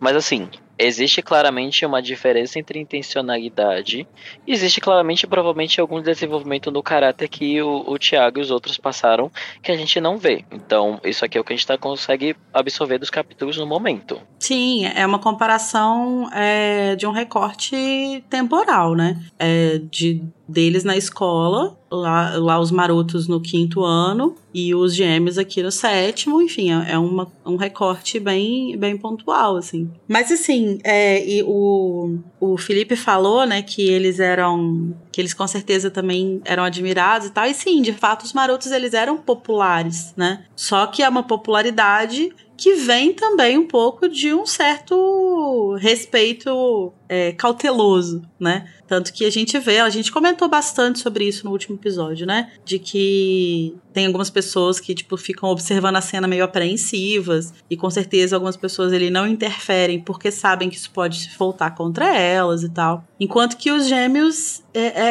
é uma coisa diferente, né? Tanto que, assim, a própria, a própria, se a gente for pensar, a própria forma como eles usam as inteligências deles, né? Os marotos são muito inteligentes, a ponto de se tornarem animagos muito jovens, de criarem o mapa do maroto. Não, não tem nenhuma dúvida disso. Mas a inteligência deles é usada para eles próprios. Enquanto que os gêmeos, eles criam coisas que eles vão passar para frente, né?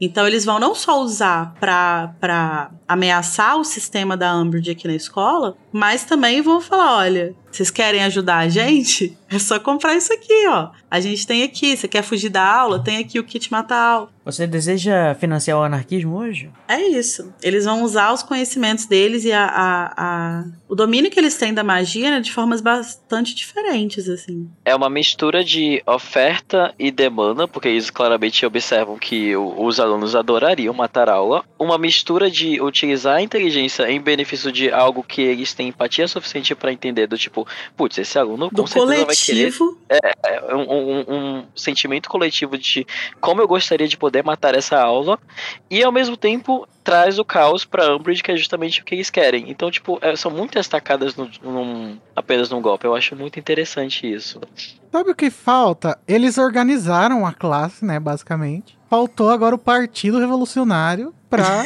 levar a revolução, né, mas não rolou. É isso. O exatamente Firenze tá lá, né? Ele podia. Se bem que ele é dissidente da Coreia. Mas. Ele resolveu ser, ir pro capitalismo, resolveu migrar pros Estados Unidos. Será que a gente pode considerar o, o sexto e o sétimo ano como uma revolução? Vamos pensar. vamos, Olha. vamos refletir sobre isso. Eles acabam que- Mas- matando o monarca, né? Será eles o- uma revolução burguesa? Ih, É. Ih, mas eu só queria dizer que eu amo que esse capítulo ele tem, ele tem, ele tem o cheirinho e o gosto daquele vídeo do levem o caos ao Bolsonaro. Destruam as portas do. Bolsonaro Ai, saudades de mãe. Inclusive, votem no, no Lula semana que vem, galera. Tá chegando. É Tá agora ou chegando. nunca. é isso gente Vai no primeiro turno, hein, galera? E o número é A 13. gente quer. É. A gente quer comemorar ao vivo no Metendo a Colher essa merda, hein? É, e aí a gente cancela no meio pra sair beber e gritar na rua. E, gente, quem quer votar no Bolsonaro, o número é 17, viu, galera? Não se esqueçam. Porque a gente respeita. É. Bom, mas vamos lá. Como o Felipe comentou, né, os alunos eles vão estar muito inspirados pelo que os gêmeos falaram e aí vão estar determinados a continuar com o caos, né, dar aquela prolongada no sofrimento da Umbridge. E aí o Lino, a gente vai descobrir depois, né, que o Lino ele vai colocar um pelúcio na sala da Umbridge. E é muito engraçado essa cena porque ele ataca a Umbridge, né, para roubar os anéis dela. Uhum. Como aqui a gente não vê o pelúcio, a gente não fala, nossa, que fofinho, como em Animais Fantásticos, né? Então a gente Uhum. percebe que eles são realmente o caos em, em formato de animal. Nossa, sim, eles são a- uma das criaturas mais caóticas que tem, né? Sim. E assim, é, é muito engraçadinho, muito bacana mesmo, mas, né, vai foder o Hagrid. É, porque a Umbridge vai usar isso como argumento, né, pra, pra tentar tirar ele. Ou Uhum. é isso que o Hagrid tá pensando. Mas é o que acontece mesmo, né? Ele vai sair por causa disso? Porque mais uma vez eles vão continuar fazendo isso. Assim, isso é uma. uma acho que é uma, uma ferramenta pra narração mostrar pra gente é que as pessoas estão tentando arrombar a sala da Umbridge por alguma coisa, no caso, pra colocar. pra passar. pra, como diz a, a, a Alia Wyler nesse capítulo, pra deixar escorregar. escorregar pra dentro. Para escorregar pra dentro os pelúcios. que delícia E é por isso que, tipo, ela vai estar suspeitando de alguma coisa e vai pegar o Harry, né, com a boca na botija, na hora que ele estiver tentando contatar o Sirius Black. Nossa, esse capítulo tem muitos foreshadowings pra o capítulo Muitos. específico lá, né? exatamente e diziam boatos que esse capítulo não tem nada né É, Larissa. Sim. O- e também tem muita resolução. A gente descobre nesse capítulo porque que, né, o Firenze, todo aquele mistériozinho que apareceu lá, agora foi resolvido. E porque o Sim. Hagrid tava apanhando, né, também. É verdade. É Olha, verdade. é um, é, um, é um capítulo de fechos e, a, e, e, e ábrios. É, eu acho que agora a gente tá chegando no fim, né? Eu acho Uhum. que realmente o começo do fim é quando a Amber pega o Harry na lareira. Mas aqui a gente tá começando o começo do fim. Além disso, a- os membros da Inqui- Brigada Inquisita- Inquisitorial estão sendo atacados, azarados pelos outros alunos no corredor, né? E a Umbridge tá o quê? Completamente perdida, ela não sabe o que fazer. Ela não, fa- ela não sabe lidar com isso, porque é, ela esperava que ela fosse ter o poder na mão, né? Ela esperava que a assinatura do ministro da magia dizendo que ela manda em Hogwarts fosse trazer o poder, mas não traz, né? Longe disso. As pessoas, ela tem o poder formal, mas as pessoas não respeitam ela. As pessoas não têm interesse em, em, em viver as regras dela, né? Em viver aquele sistema que ela tá impondo. Então, tá, ela tá completamente perdida porque ela não sabe lidar com isso. Os professores estão pouco se fudendo. Ela tá que nem o Bolsonaro tentando dar o golpe, mas totalmente desmoralizado. É, e, e aí não, não tem o que fazer, né? Não tem. A Minerva tá lá ajudando o Pirraça a derrubar o lustre, o Fleetwick tá deixando o pântano ficar lá. Então ela tá completamente perdida, sem, sem ter pra onde correr. É muito gostoso ler esse pedaço, gente, porque é uma confusão atrás da outra. É o, o Benny Hill lá, né? A música dos Trapalhões. Na- nada dá certo e tudo dá, tá- tudo dá certo pra gente e nada dá certo pra eles. Lacrou. Mas nesse, nesse bafafá todo, o Rony está preocupado que a Molly vai culpar ele pela fuga dos irmãos. Coitado, gente. Que dó. Como que vocês não podem ter dó? Bichinho. Mas quem disse que não tem dó? Eu tenho dó. Tá? Não, eu tô falando com a Lorena. É, vocês têm irmão, vocês, todos vocês têm irmãos aí, né? É assim mesmo? Os pais é, vão sempre é, descontar nos filhos é, no filho menos preferido? Nossa, eu posso afirmar não, isso. mas Não, mas eu não acho que não é uma questão de descontar. É, é meio que uma parada que, que ele fala aqui e que, e que eu acho que faz muito sentido que ele fala. Não é culpar ele necessariamente, mas é falar, pô, mas como é que você não. não como é É que você não uma carga, né? interferiu, assim, sabe? É, é, tipo, uma Sua é que você tava. ali pegando o quilo da farinha e tu não viu isso? Porque a questão é que, tipo assim, agora em Hogwarts, antes dos gêmeos irem embora, só restavam mais dois Weasley, né? Só o Ronnie e a Gina. A Gina, a Molly não vai olhar pra ela como uma pessoa que interferiria nisso. Porque ela olha pra Gina como uma menina uma indefesa. princesa. Uma princesa. O Ronnie seria a pessoa que, tipo, deveria, né, é, Saber. fazer o papel ali do que o Percy faria se fosse em outro momento, Né, entendeu? mas porra, coitado, não podia ser mais diferente, né, os dois. É, não tem como, assim. Mas o, o que vai reconfortar o Ronnie é que o Harry vai finalmente revelar uma informação muito importante de que foi ele que deu, de que ele deu o prêmio do torneio Tribruxo para os gêmeos, né? Porque o, o- a questão era, não é só ah, meus irmãos fugiram, é meus irmãos fugiram e falaram que tem uma loja no Beco Diagonal. Como será que eles estão bancando isso? Será que o Mundungo tá fazendo eles traficarem coisas? E aí, tipo, vai se tornando uma preocupação muito grande. Aí o Harry fala: Não, eles não estão cometendo É. nenhum crime, eu dei o dinheiro. A narração falando assim: É, Harry, chegou a hora de você contar esse negócio. Finalmente o momento está aqui. Sim. E pra quem quer cancelar Harry Potter no Twitter, vejam, per- prestem atenção. O Rony não se importou que o Harry deu dinheiro pros irmãos, tá? Inclusive ele deve ter se sentido feliz por ele. É, o que dá a entender É, aqui é que ele fica. Aliviado. É que, tipo assim, primeiro, ele fica aliviado por causa porque essa responsabilidade sai do peso de- da- das costas dele. Ele não. E os irmãos não estão fazendo nada de ilegal, que pode ser um problema pra eles. E com relação ao dinheiro em si, ele tá pouco se fudendo. Tipo assim, nem parece que passou pela cabeça dele, tipo assim, ai, por que, que o Harry não deu pra mim? É, isso é coisa de Twitter louco, né?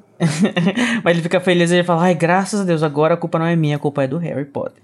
E se a culpa é do Harry Potter, a culpa não é de ninguém, né? Porque a mamãe não vai, não vai falar do. É isso. Exatamente. Nossa, mas eu tinha muitos amigos assim que, tipo, a- a- as mães dos meus amigos gostam muito de mim, né? Aí toda vez que eu, que eu fazia alguma coisa, sempre eles tinham que dizer que eu que tinha feito, porque a mãe nunca ia.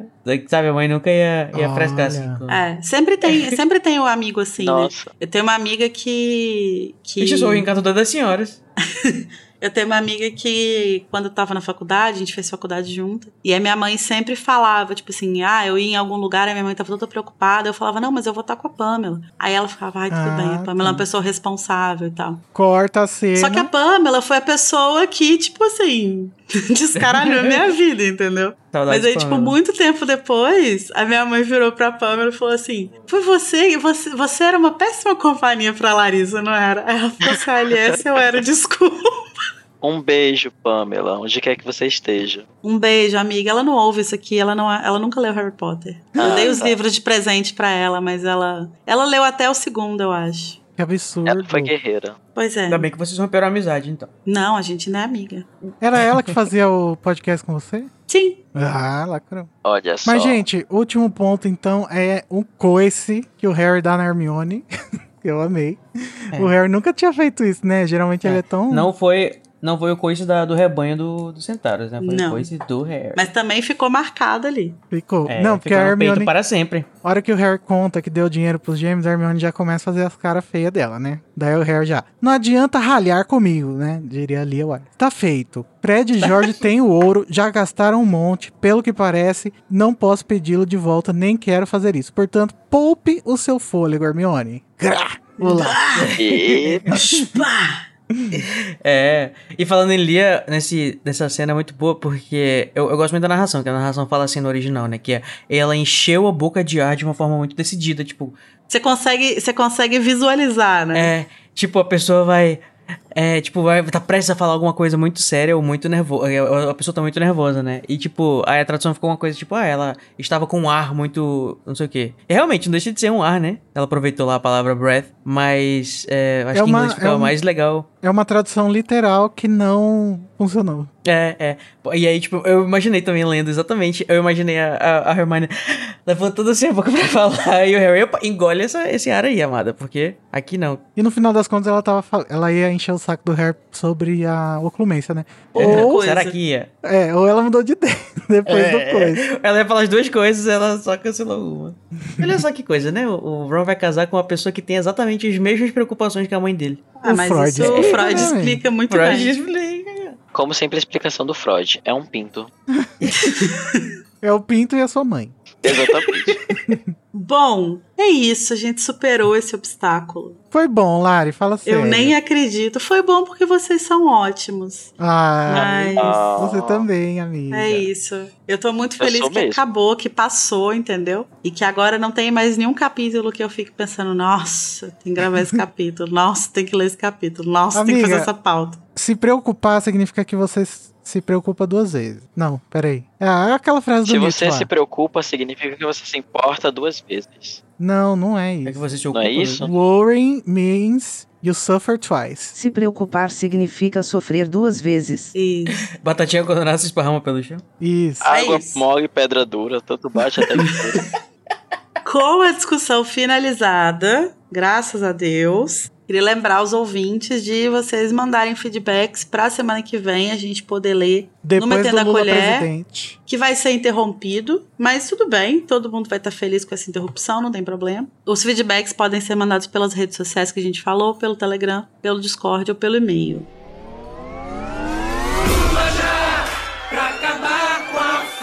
Meus amigos e minhas amigas, a maior riqueza de um país é o seu povo. No governo do PT, criamos 20 milhões de empregos, o Bolsa Família e abrimos a porta da universidade para todos. Muita gente conseguiu comprar casa, carro, viajar e realizar alguns sonhos.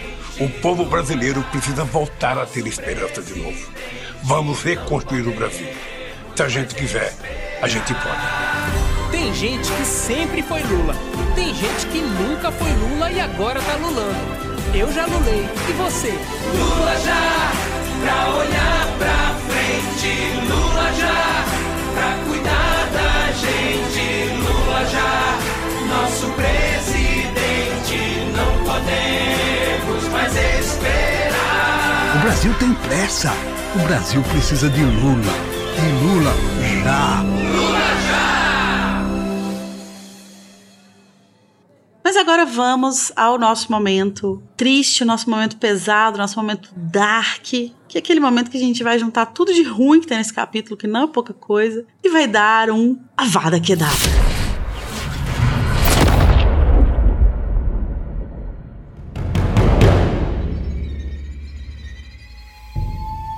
Vamos lá. Felipe, você que é o convidado, conta pra gente qual que é o seu avada desse capítulo. O que que te deixa triste, sofrente? Olha, é, recentemente eu estou sendo uma pessoa que está apreciando muito a companhia de felinos. Ixi. Então, infelizmente, eu terei que dar uma vada kedavra para o Pirraça, Arrasou. prendendo um pobre animal dentro de uma armadura. Exatamente, gato fóbico. E se ele fosse vivo, eu mataria.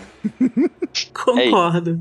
Concordo. Verdade, né? A Avada Kedavra. não- Kedavra vai passar direto. É. Então, ficamos por isso, né? Mas fica, fica a energia do Avada enviada pra ele. O É, Felipe vai vai, um fazer choque. um ritual pra trazer o Pirraça de volta à vida. E depois vai O matar. Pirraça não morreu, o Pirraça é um poltergeist. Ele nunca morreu pra. Tá bom, então ele vai fazer o, o, o Pirraça se transformar num menino de verdade igual o Pinóquio. E vai matar ele.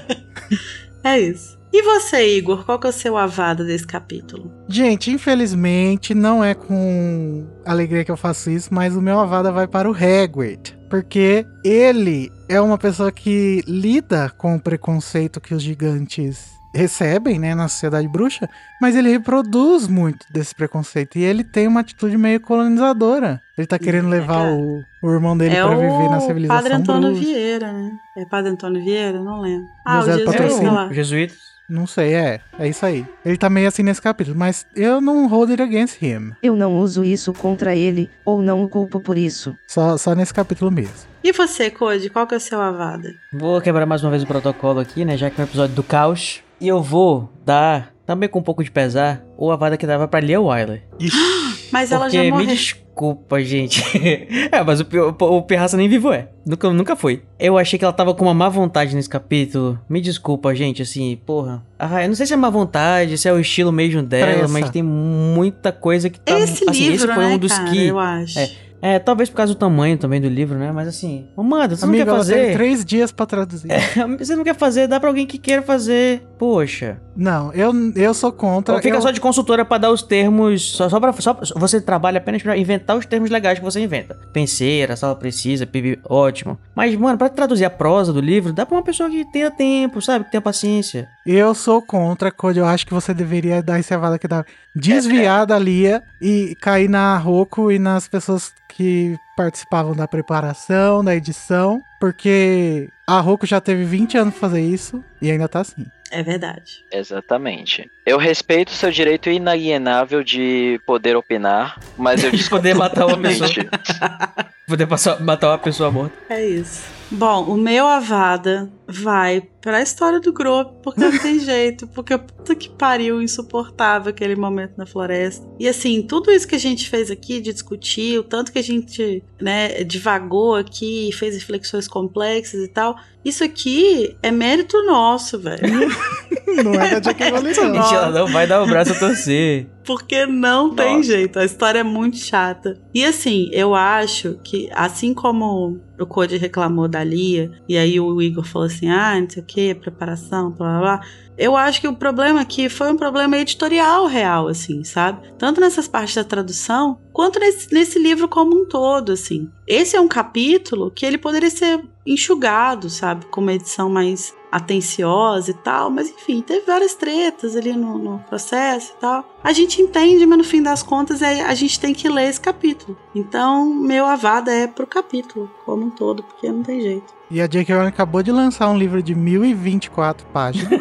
E ela Meu tá Deus do céu, nem me lembro dessa trolha. estribeiras.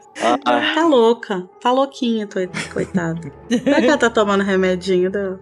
Não sei, porque a última vez que, que ela fez isso, ela tava grávida, né? Será que vem aí? Nossa. Bom, agora que a gente já passou desse momento, vamos respirar fundo, reunir pensamentos positivos, vamos pescar as poucas coisas boas que tem aqui, juntar uma energia positiva e soltar um Expecto Patronum.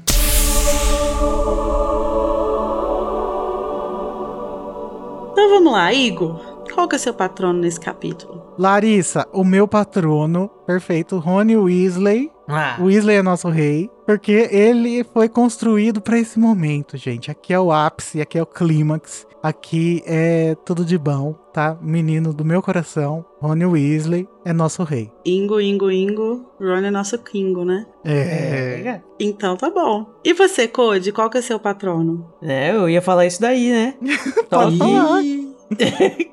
Dá uma reforçada falar, no é. patrono. hein? É, vou dar uma reforçada no patrono, patrono duplo, patrono máxima pra você, para você, Rony Weasley, né, que, né, estava ali Mereceu. sem a pressão, provavelmente, dos irmãos. Nunca saberemos. é Verdade. isso. Ou se E nem com a, amigos, a né? ausência da pressão dos amigos. né? Não sei se ele notou que o, o Harry e a Hermione não estavam lá pra presenciar esse momento dele. Mas pode ser que isso tenha influenciado também. Eu acho né? que ele não notou, porque no, cap- no próximo capítulo ele fala: Eu não acredito. Ah, tá. Então, pois é, então não, pode ter a ver com os irmãos apenas, então. Então eu quero também deixar um patrono, assim, é, não corpóreo, né? Um patrono, assim, mais abstrato. Pra o capítulo em si também, que eu achei, Lari. É, apesar de ele ser realmente. Ele se, ele se arrasta às vezes. Ele parece que ele é descomunalmente grande, Aham. como o gigante. Caso Gigante. você não tenha percebido a referência. Gente, era tudo É. conte- con- conceito. Exatamente, gente.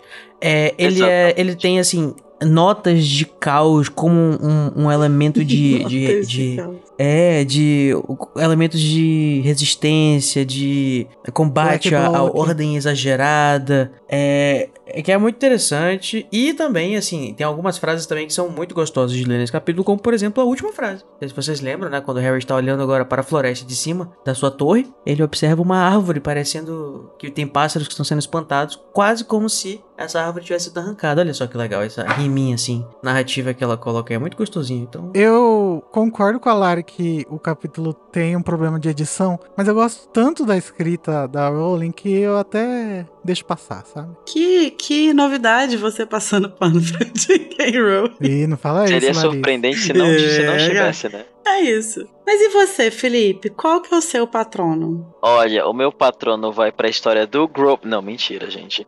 Ah, Ai, meu Deus. Olha, o meu patrono estará indo para ele, ele que foi um dos maiores heróis desse capítulo, e alguns diriam do livro, e alguns diriam o verdadeiro herói dessa história, que é o Pirraça, que ele simplesmente ele fez tudo Mas você deu Todo- seu avado e seu patrono nele? exatamente, porque eu sou uma pessoa contraditória e que gosta de É polemizar. isso. E sendo a minha Somos primeira nesse contraditórios, somos humanos. É, exatamente. Somos complexos, tal qual Pirraça Uhum. e Grope, que não são humanos, inclusive. É, mas eu darei pra ele, porque justamente, enquanto ele errou muito, mas ele errou tentando acertar. Então, acho que se anula, mas tudo bem. essa é a regra. Exatamente. Se alguém errar tentando acertar, a gente vai. Né? Vai Desculpa, passar. bem. né? É, é, é, um reforço positivo era tudo que ele precisava. Na verdade, o Felipe ele fez a, a- o ritual pra transformar ele num menino de verdade. E aí ele percebeu que ele gostava dele. Olha, Exatamente. patrão. E hoje vivemos casados já há cerca de dois, 20 anos, brincar pirraça. É. Primeiro conversar com todo mundo aqui no podcast. O pirraça que a Larissa é, nomeou de vidraça no capítulo do. No último episódio. Exatamente. Eu tava lá. Mas tem que ser aquele pirraça, o pirraça mais bonitinho do jogo. Não pode ser um, um pirraça qualquer. Tem que ser aquele que pare- parece mais um twink voador. É, é, e gente pensando também com a questão de que, tipo, esses não seres, né, o bicho-papão, o dementador, o pirraça, eles ficam mais fortes ou eles meio que bebem um pouco a, a- aquelas emoções que, que intensificam eles, né? Por exemplo, um poltergeist, ele vai... Um pirraça, né? Eu falei como se o pirraça fosse uma espécie. É, um poltergeist, ele, ele surge quando existe essa... Esse, é o vidraça. Ele surge quando existe esse, esse ar de, de Esse ar de bagunça caos, juvenil, né? tipo, calamidade. de caos e não sei o que. Imagina como é que ele não devia estar nesse momento. Acho que ele tava, tipo assim. Tava no reproduzindo. No seu, no seu auge, exatamente. Ele deve ter tido um, um filho nesse momento que a gente não sabe. é Igual que os tá. dementadores, né? Que, Aham. que proliferam Uhum, na, na tristeza. Exatamente. Gente, eu deixei o meu patrono por último pra tentar achar algum. Ai, meu Deus. E, e eu não consigo achar, tipo assim, uma coisa que eu goste muito nesse capítulo. Tipo assim, eu gosto da parada do, do caos. Esse início do capítulo eu acho legal. Mas sei lá, eu acho que talvez o que tem me feito rir, assim, nessa releitura, que eu acho que é mais engraçado, assim, é a Hermione completamente surtada ouvindo a história do Grope, sabe? Que eu, tipo Sim. assim, o Hagrid fala, ah, é porque ele é pequeno. Aí ela, muito pequeno, realmente.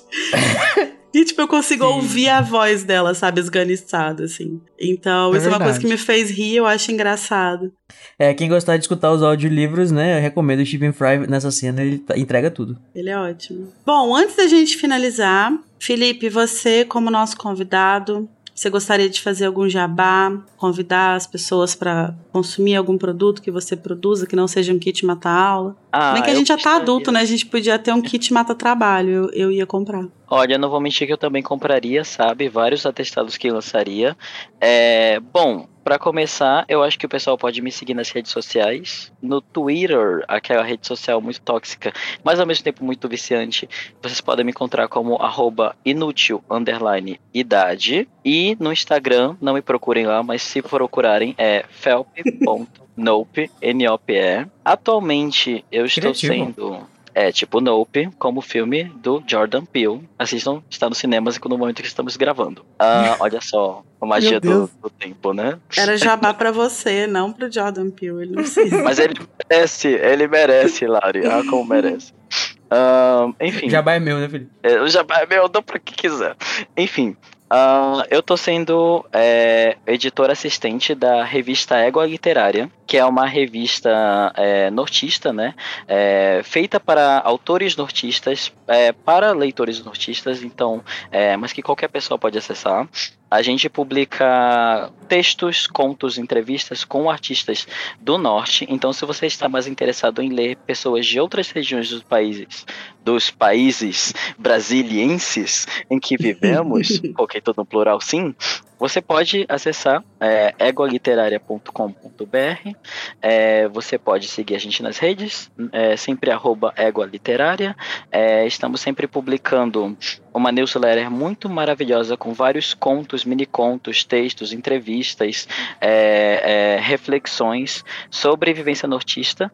E, no caso, nós publicamos é, ficção especulativa, então isso inclui fantasia, é, é, ficção científica, é, terror, tem vários gêneros muito legais e tem vários autores nortistas. Se você quiser conhecer um pouco mais, é um projeto muito bacana. Eu tenho muito orgulho de estar O nele. Code vai publicar lá? Fica a pergunta. Ele pode Olha aí. mandar. Quem sabe, né? Mas, amigo, fazer uma entrevista. Égua, a gente tem cavalo aqui no norte, por acaso? Égua? Égua? É claro que a gente tem égua. Eu sei. tô- Égua é o- é, a- é o gíria, né? É égua. Exatamente. Égua é chibata demais, pô. É, égua chibata no balde. Só nortistas entenderão. E por fim, bom, já que a gente está bem pertinho do outubro, eu acho que eu posso revelar que eu terei uma publicação muito maravilhosa que eu vou estar lançando independentemente na Amazon, que é mais uma coletânea de contos. Eu já tenho algumas por aí na Amazon, mas essa aqui está sendo muito deliciosa de fazer porque ela vai ser especialmente ilustrada por dois ilustradores é, muito maravilhosos que estão trabalhando comigo. Que chique. É, o título é Fantasmas, Demônios e Outros Amantes. Estará sendo lançada no dia 31 de outubro, sim, este mesmo que conhecemos como o Dia das Bruxas. E, e dizem que eu mencionei o Igor ali, não disse onde. O quê? Ele é um fantasma, um demônio ou um amante? Fica, fica ao seu É, critério aí, é, você vai ter que ler. entregar, né? Eu tô assim. chocado. É, né? Você esperava esse plot twist? Não esperava. Então, Ninguém esperava. isso, gente. Me sigam nas redes. Só esse comentário do Igor já é mais interessante do que o capítulo inteiro do Gigante Girl. Olha Valeu como tu és, Lari. Olha como tu és. Eu acho isso um absurdo. Mas é isso, gente. É Me sigam nas redes, Égua. E compre meu livro, por favor. Eu preciso comer. Compre. E o, além desse livro que vai sair, o Felipe tem outros. Procura o nome dele na, na Amazon. Na Amazon. Que, que tem os outros livrinhos eh, que eu recomendo. Já li. Obrigado. Arrasou.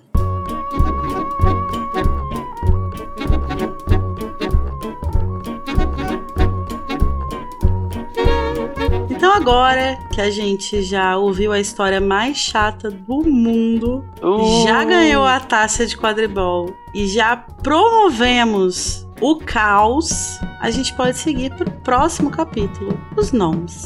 Tchau. Tchau. Tchau.